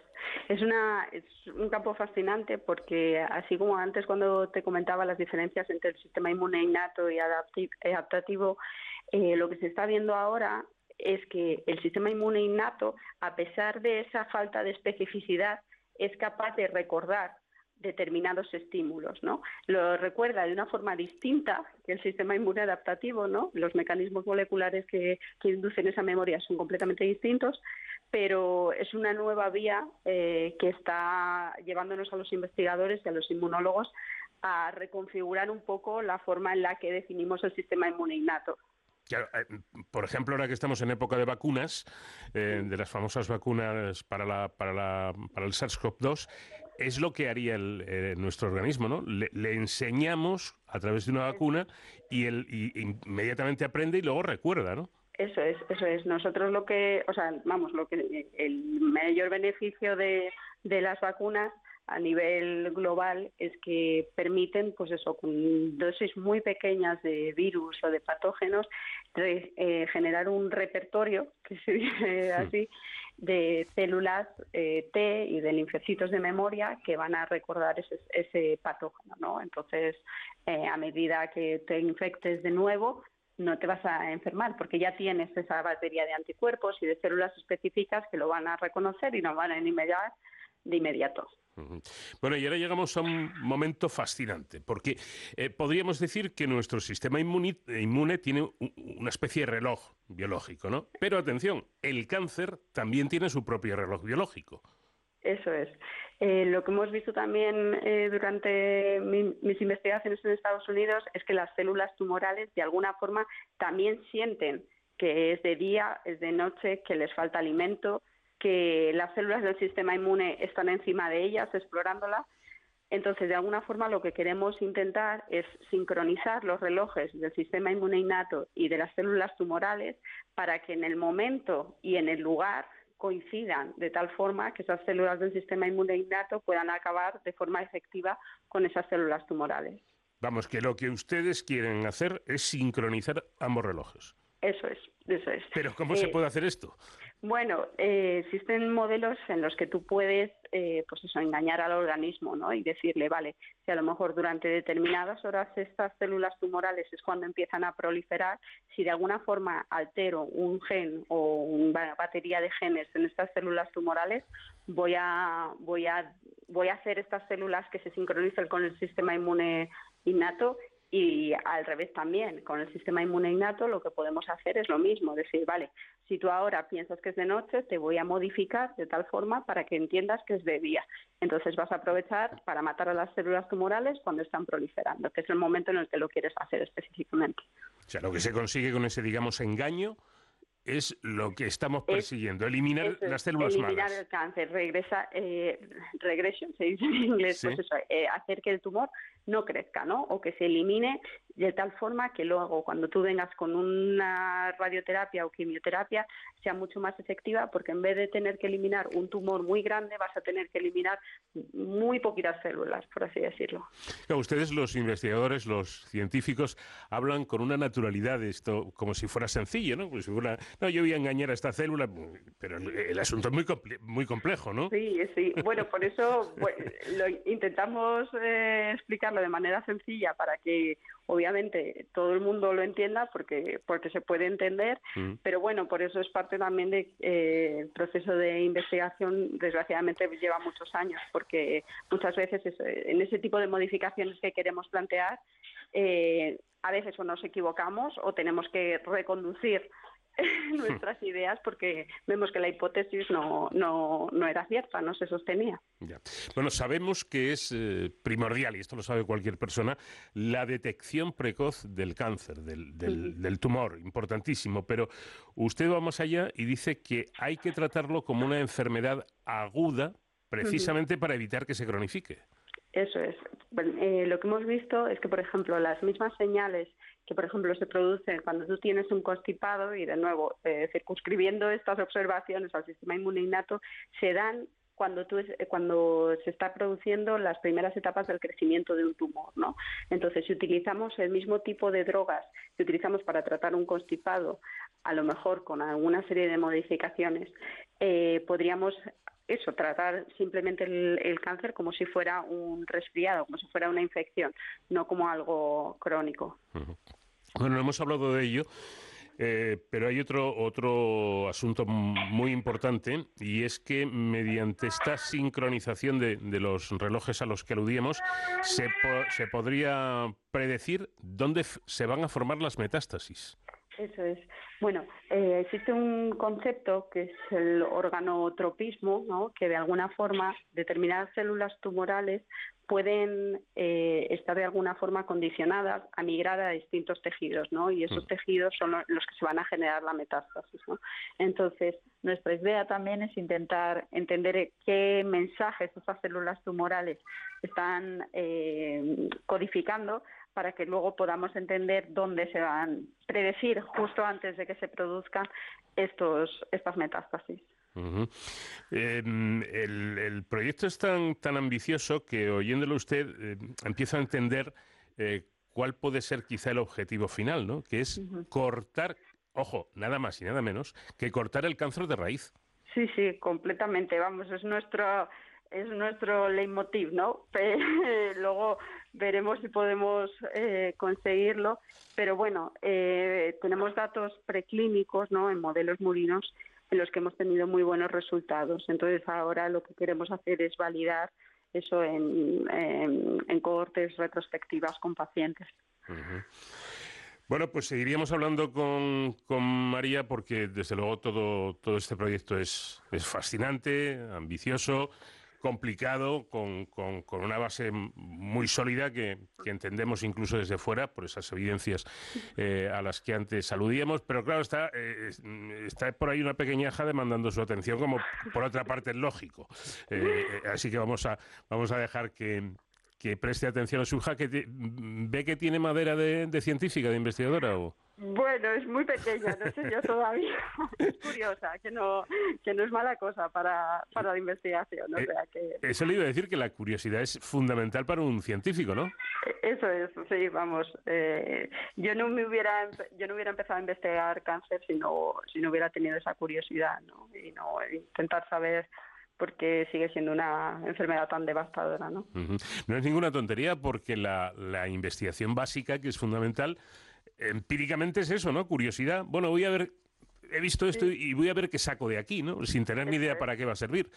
Eso es, es mucho mm, prueba y error Ujú. y observar y anotar esas observaciones y pensar sobre esas observaciones para que el siguiente experimento eh, te ayude a, dilucidar, ¿no? a, a esclarecer un camino que es entender por qué se produce el cáncer y por qué gente que a lo mejor remite durante muchos años, a los cinco años vuelve, vuelve a tener cáncer, ¿no? Pues María, María Casanova Cebes, muchísimas gracias por, por habernos atendido. Enhorabuena por haber entrado a formar parte de un centro importantísimo de, la investigación del cáncer, como es el CENIO. Eh, me alegra mucho encontrarme con, una mujer, con una científica valiente como, usted, que, no se pone, que no se pone metas fáciles, que intenta abarcarlo todo y ojalá lo consiga. ¿eh? Pues muchísimas gracias. Hay muchas mujeres, poco a poco seremos más, pero hay muchas y muy válidas. Sin duda alguna. Y las universidades, las facultades eh, de carreras científicas están llenas de mujeres. Ese es otro dato a tener en cuenta. Pues que, que tenga usted y todo su equipo un, un año 2021 cargado de éxitos. Pues muchísimas gracias por vuestro tiempo y también por dejarme comentaros mis, mis sueños.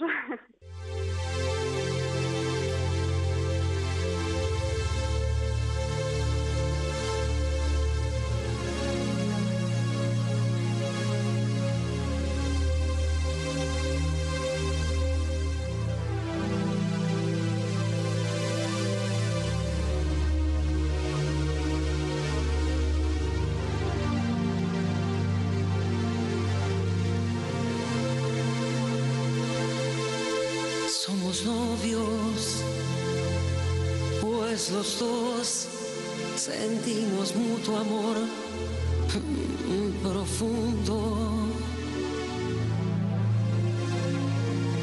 Y con eso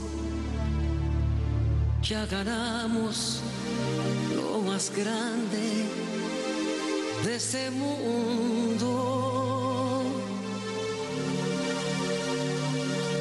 Nos amamos, nos buscamos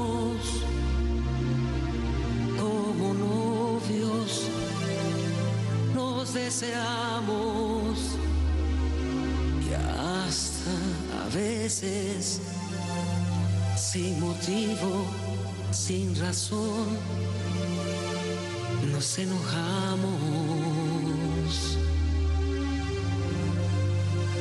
Somos novios, mantenemos un cariño limpio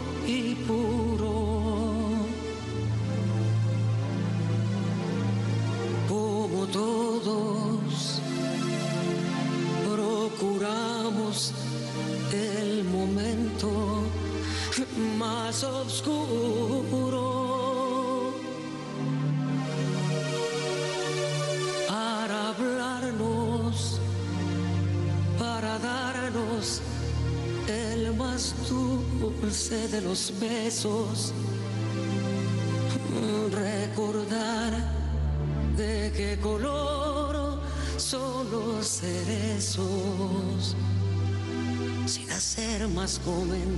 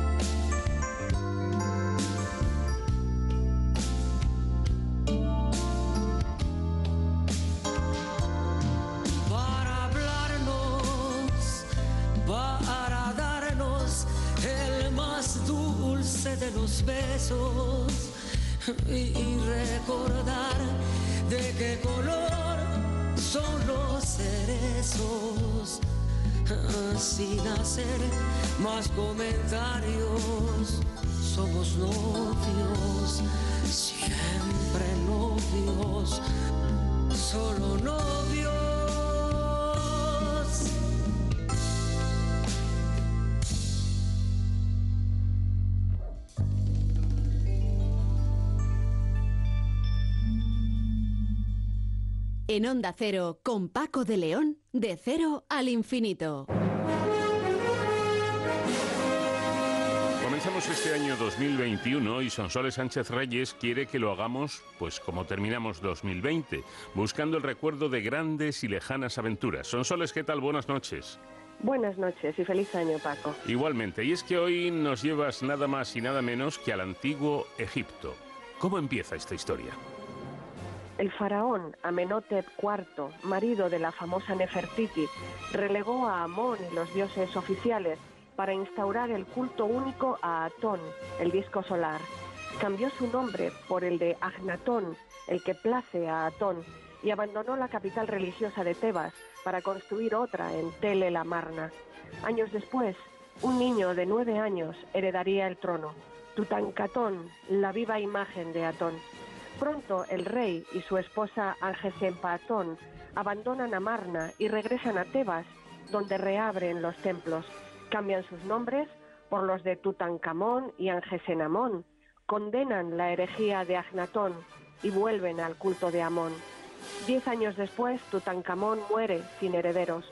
Es sepultado a prisa en una tumba pequeña, construida originalmente para alguien sin relevancia pública. El ADN demostró que Tutankamón había contraído en varias ocasiones la malaria, lo que pudo debilitar su sistema inmunitario y hacerlo propenso a sufrir complicaciones que pudieron presentarse tras sufrir la fractura de una pierna. La salud de Tutankamón estuvo comprometida desde su concepción. Sus progenitores eran hermanos. El Egipto faraónico institucionalizó el incesto real. Los hermanos tienen más probabilidades de legar a su descendencia dos copias de un mismo gen defectuoso. Y sus hijos pueden tener defectos genéticos. Tutankamón, que medía un metro sesenta y cinco, tenía un trastorno hormonal, malformaciones congénitas en la cabeza, en un pie, lo que explica que en la tumba aparecieron 130 bastones, una enfermedad de los huesos y el paladar parcialmente hendido. La endogamia podía impedirle tener descendencia viable con su esposa, probablemente su medio hermana. En la tumba había dos fetos momificados que podrían ser sus hijos. Con el faraón Ramsés I empezó una nueva dinastía que con su nieto Ramsés el Grande conduciría a Egipto a cimas de poder y borraría de la historia todo rastro de Agnatón, Tutankamón y los herejes de Amarna. El 4 de noviembre de 1922, tres días después de iniciar la sexta campaña de excavaciones en el Valle de los Reyes, en Luxor, Egipto, un niño aguador advirtió un escalón tallado en la piedra. Al retirar la tierra, aparecieron 16 peldaños que desembocaban en una puerta tapiada con los sellos de la necrópolis real. Al día siguiente, por la mañana, el egiptólogo Howard Carter, 1874-1939, de orígenes humildes, telegrafió al rico aristócrata Lord Carnarvon, 1866-1923, su mecenas, que se encontraba en Inglaterra, anunciándole el descubrimiento e invitándole a acudir para abrir el sepulcro. Tras años de búsqueda, Howard Carter realizaba su sueño, localizar una tumba faraónica intacta. El 22 de noviembre de 1922 anunciaban al mundo el mayor descubrimiento de la historia de la egiptología, la tumba de Tutankamón, del siglo XIV a.C. Carter recordaría el domingo 26 de noviembre de 1922 como el día más maravilloso que nunca he vivido. Con manos temblorosas abrió una brecha e introdujo una vela en la entrada de la tumba. Lord Carnarvon le preguntó, ¿ve usted algo? A lo que Carter respondió, cosas maravillosas. A pesar de los saqueadores de la antigüedad, la tumba conservaba casi íntegro su tesoro funerario. Harry Barton, el fotógrafo arqueológico más reputado de la época, registró todos los objetos con una cámara de fuelle apoyada en un trípode. Surgieron de la oscuridad los detalles de la estancia que se abría ante mí. Extraños animales, estatuas y oro. Por todas partes el brillo del oro, explicó Carter. Nunca hubiéramos soñado algo así. Una habitación, parecía un museo, repleta de objetos, algunos de ellos familiares, pero otros como jamás habíamos visto, amontonados unos sobre otros. La momia tenía un golpe en la cabeza que inicialmente alimentó la teoría del asesinato, pero fue descartado por ser un agujero usado para la momificación, que, por cierto, se hizo apresuradamente. Al quitarle la máscara mortuoria, que estaba adherida, se fracturaron gran parte de los huesos. La momia no tenía corazón, una víscera que se solía dejar. Una lesión en una pierna suscitó la teoría que pudo haber fallecido por una caída durante una partida de caza. Tutankamón llevaba enterrado más de 3.000 años cuando Howard Carter abrió su tumba. Al terminar la excavación, 10 años después, se documentaron 5.397 objetos que hasta los años 30 no se retiraron.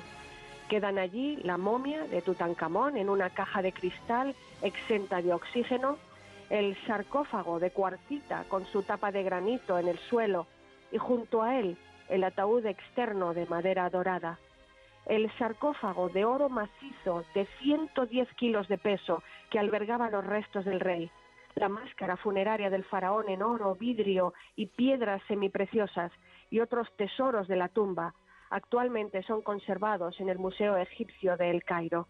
George Edward Stanhope Moline Herbert, ex vizconde de Porchester y quinto conde de Carnarvon, moría poco después del descubrimiento, el 5 de abril de 1923, a los 56 años, en un hotel de El Cairo.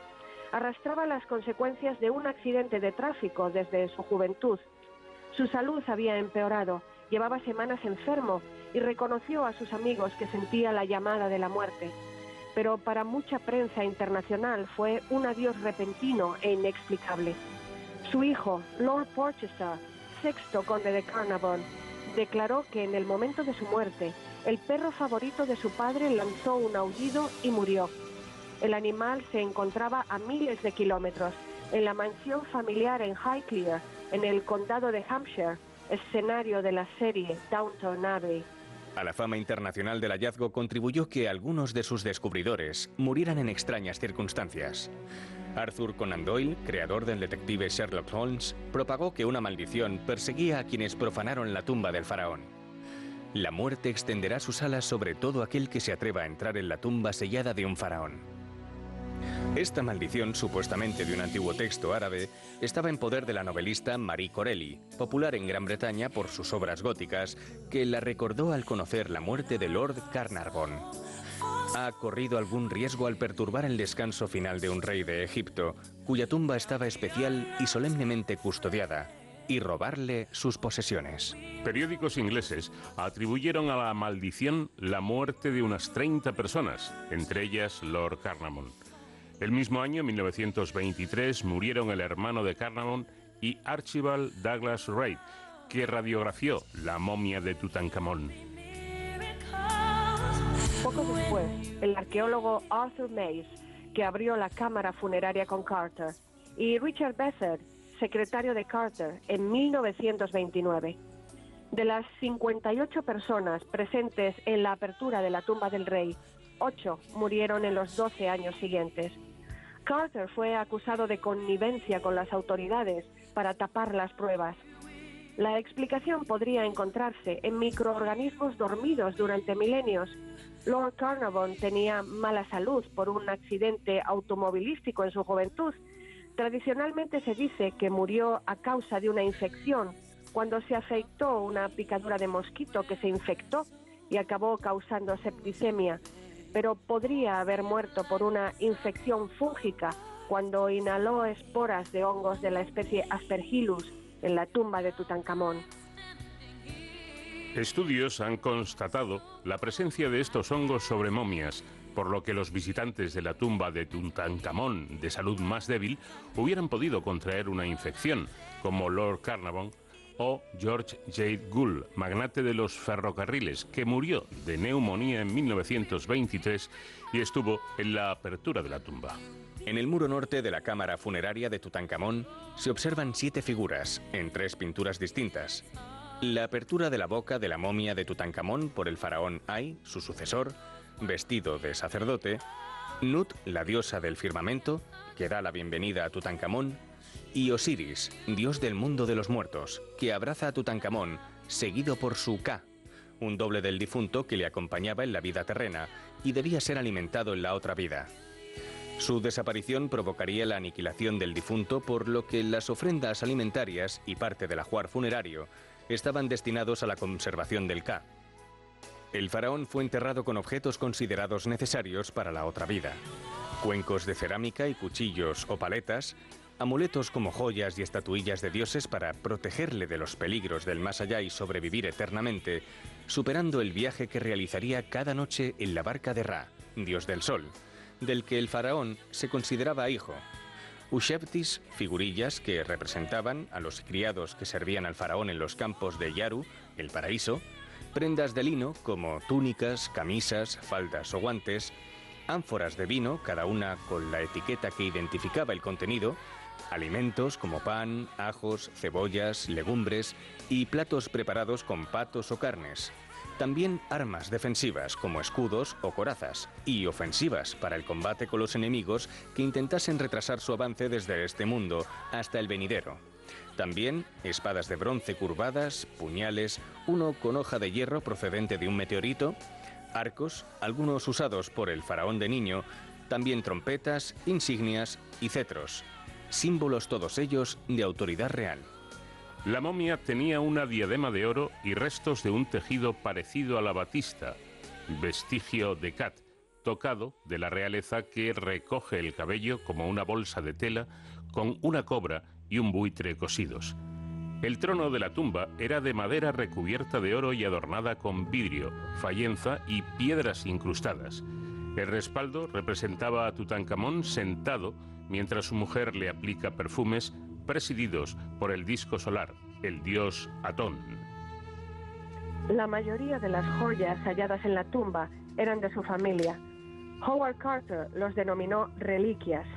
Brazaletes con los nombres de Akenatón y Nefertiti, unas paletas de marfil con el nombre de sus hermanastras, Mequetatón y Meritatón, y el más sorprendente, por su sencillez y el cariño con el que lo guardó el faraón, un mechón de cabello de su abuela, la reina Ti. Como escribió el escritor John Manchip, el faraón que en vida fue uno de los menos apreciados en Egipto, en muerte se hizo el más famoso. Paradojas del destino. Howard Carter, ajeno a la maldición del faraón, no murió hasta 1939 por un linfoma a los 64 años. La última en morir de quienes abrieron la tumba de Tutankamón fue Lady Evelyn Herbert, hija de Lord Carnarvon, fallecida en 1980 a los 79 años. El paso del tiempo, la única maldición realmente imparable y letal.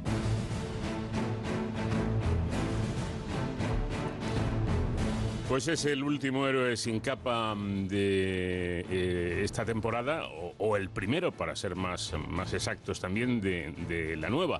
Estamos hablando de seguridad, de emergencias. Estamos hablando con David Ferrero, nuestro experto en estas cuestiones, en esta sección que se llama Héroes sin capa. ¿Qué tal, David? Eh, Buenas noches y feliz 2021. Buenas madrugadas, Paco. Me gusta eso de ser el último y el primero a la vez, sobre todo porque es el, el- el programa, o sea, la sección número 60. Sí, señor. O sea, que es todo muy redondo. Eh, feliz año para ti, Paco. Feliz año para todo el equipo del programa y sobre todo para nuestros queridos oyentes que seguro que en este 2021 pues van a seguir ahí siendo fieles a este viaje al que nos invitas, Paco, cada, cada semana. Estamos, de hecho, en plena resaca de fiestas navideñas, pero aún nos queda por delante la Semana de Reyes y seguro que muchas personas están todavía ultimando eh, sus regalos. Y pues fíjate, nos ha llamado la atención que estas Navidades, según el banco Pinex, el número de usuarios que realizarán sus compras por Internet se ha duplicado con respecto al año anterior.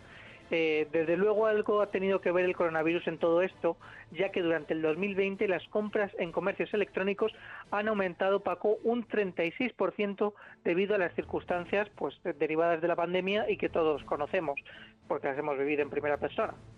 Nos hemos preguntado si es seguro realizar compras por Internet y, como siempre nos gusta hacer en este programa, hemos recurrido a los expertos. Desde el Instituto Nacional de Ciberseguridad de León nos atiende Ruth García, que es técnico de ciberseguridad para ciudadanos del INCIBE. Eh, Ruth García, buenas noches y feliz año. Buenas noches y fel- feliz año también para, para vosotros. Bueno, como experta en seguridad informática, te voy a hacer una pregunta muy directa. ¿Es seguro realizar compras a través de Internet? Pues es seguro siempre y cuando tomemos unas medidas preventivas para hacerlo con seguridad. Bueno, ¿y ¿qué, qué medidas habría que, que tomar? Eh, ¿Cuáles son eh, los pasos que hay que seguir para, para no llevarnos un susto? Pues sí, la verdad es que hay una serie de recomendaciones que son fáciles de aplicar y que a muchos usuarios, pues o por desconocimiento o porque directamente no, no nos hemos informado o hemos eh, puesto atención en cómo comprar seguro online, pues bueno, eh, es muy sencillo. Simplemente, pues en primer lugar, antes de ponernos a, a comprar, pues eh, habría que poner una puesta a punto de nuestro dispositivo, pues para asegurarnos de que no tiene ningún virus ni que o que está protegido adecuadamente. Con esto pues, estamos hablando, por ejemplo, de instalar pues, un antivirus para analizarlo de vez en cuando y que sepamos pues que está libre de malware y asegurarnos también, pues por ejemplo, que está actualizado. Y una vez que tenemos la puesta, la puesta a punto de nuestro dispositivo con unos requisitos mínimos, que, yo creo que casi todos los usuarios, pues bueno, ya sabemos que hay que tener eh, el antivirus instalado, pues eh, ya podemos proceder a lo que es ya el hecho de, de comprar. Y en este sentido, pues es verdad que como comentabais, eh, durante este año, pues se ha notado un elevado volumen de usuarios que se han lanzado a comprar online efectivamente, pues yo creo que la situación que estamos viviendo pues ha provocado que, que, que lo hagamos de esta manera, el evitar salir, por ejemplo, a tiendas físicas. Y, y, bueno, pues comprar online la verdad es que siempre es una, es una buena forma y además es muy práctico y encontramos productos de todo tipo a muy buenos precios y demás, o sea que hay muchas ventajas.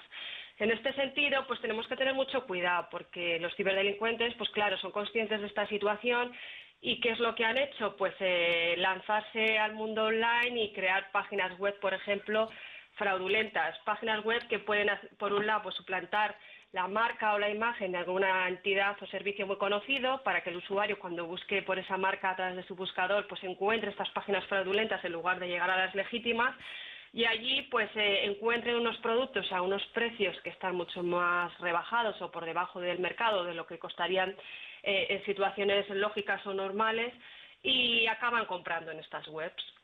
Esto, por ejemplo, pues eh, sería una cosa que se podría evitar fácilmente, pues si comprobamos eh, previamente que estamos en la página legítima, leemos las condiciones y términos del servicio. Importantísimo leer la, la política de privacidad y la información sobre la empresa, porque esto nos puede dar ya muchas pistas de si estamos eh, en una empresa legítima o por el contrario de, de, una falsificación que lo único que intenta es recopilar nuestros datos bancarios para luego pues eh, efectuar cargos en nuestras cuentas pues que de manera fraudulenta.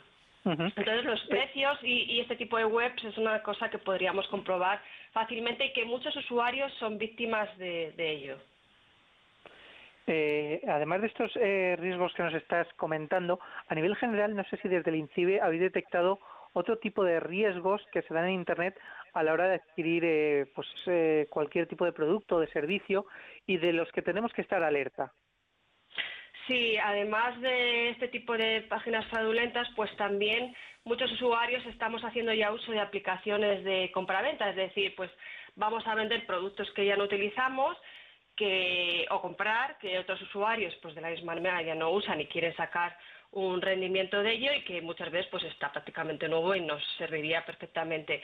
Y en este sentido pues también hay que tener cuidado porque hay muchos compradores o vendedores que se hacen pasar por personas que no son y acaban intentando engañarnos bajo distintas excusas para que facilitemos nuestros datos o incluso para que enviemos nuestros artículos supuestamente nos van a pagar a continuación y, luego realmente no lo hacen, de tal forma que enviamos nuestro producto y luego nunca jamás recibimos el, dinero. En este sentido sería muy interesante pues revisar los comentarios y valoraciones que, tienen estos compradores o vendedores, porque muchas veces si realmente son, son, un fraude o son personas con malas intenciones, es posible que si ha habido otras víctimas que han caído en sus, sus engaños, pues hayan dejado constancia en Internet a través de comentarios o distintos artículos, incluso posts, pues que, que son un fraude. Entonces nos dan muchas pistas para saber si estamos entre una persona legítima o no.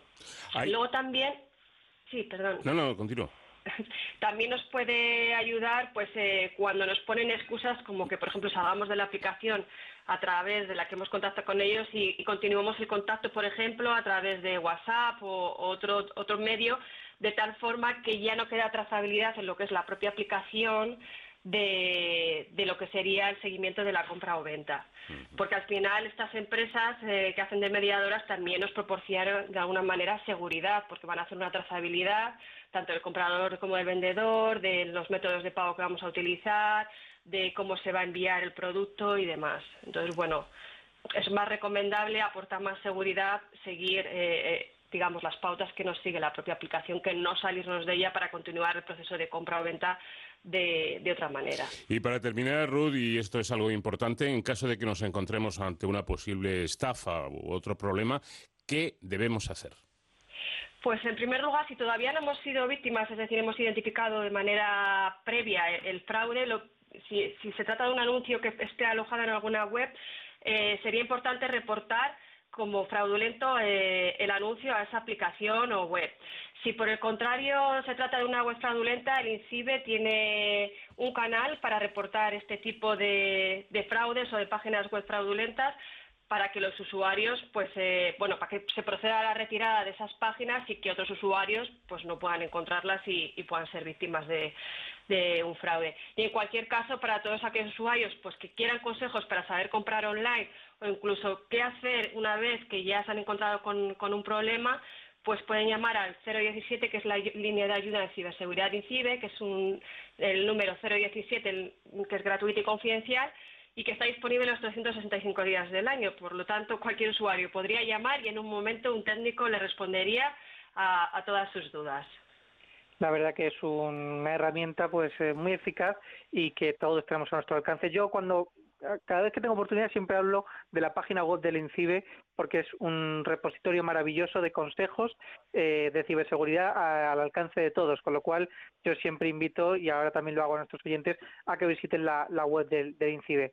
Luz García, técnico del Instituto Nacional de Ciberseguridad, muchísimas gracias por atendernos y seguiremos estos consejos al pie de la letra para comprar con seguridad por Internet.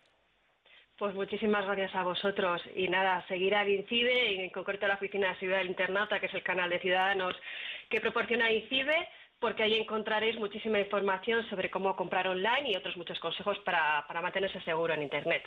Hasta aquí llegamos por hoy. Gracias, eh, David, y que empecemos el año con buen pie. Te espero la próxima semana. Muchísimas gracias Paco y hasta la semana que viene. Hasta entonces ya saben, protéjanse.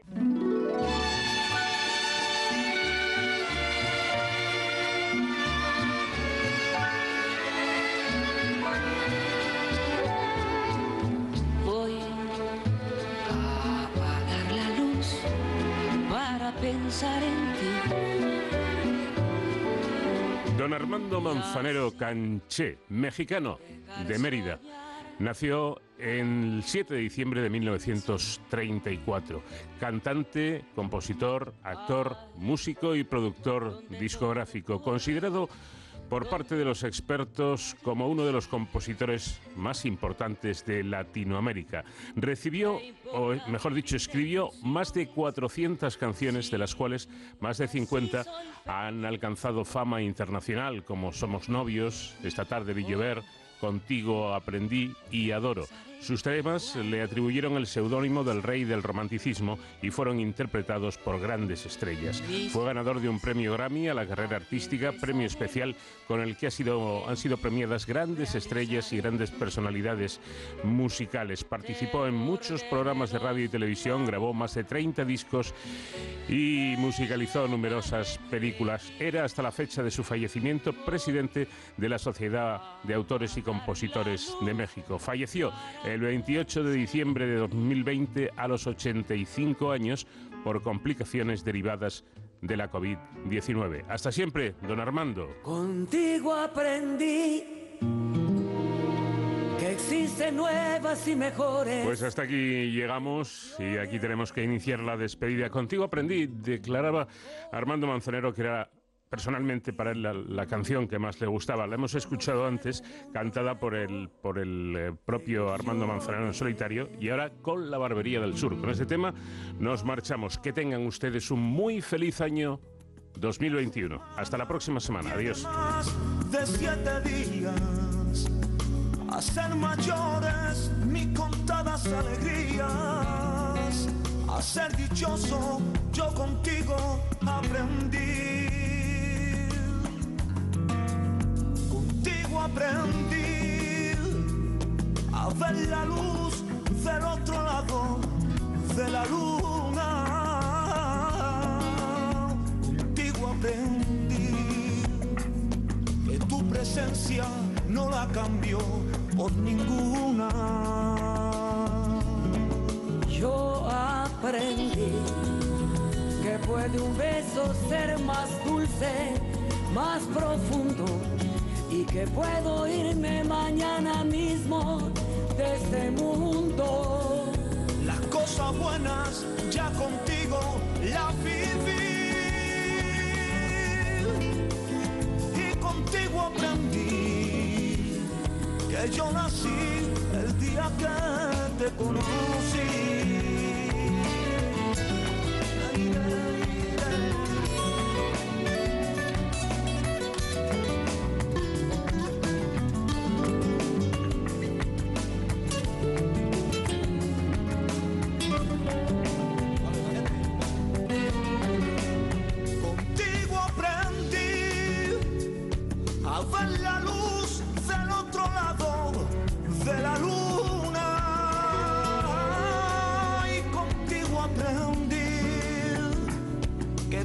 Tu presencia no la cambió por ninguna. Aprendí que puede un beso ser más dulce y más profundo. Que puedo irme mañana mismo de este mundo. Las cosas buenas ya contigo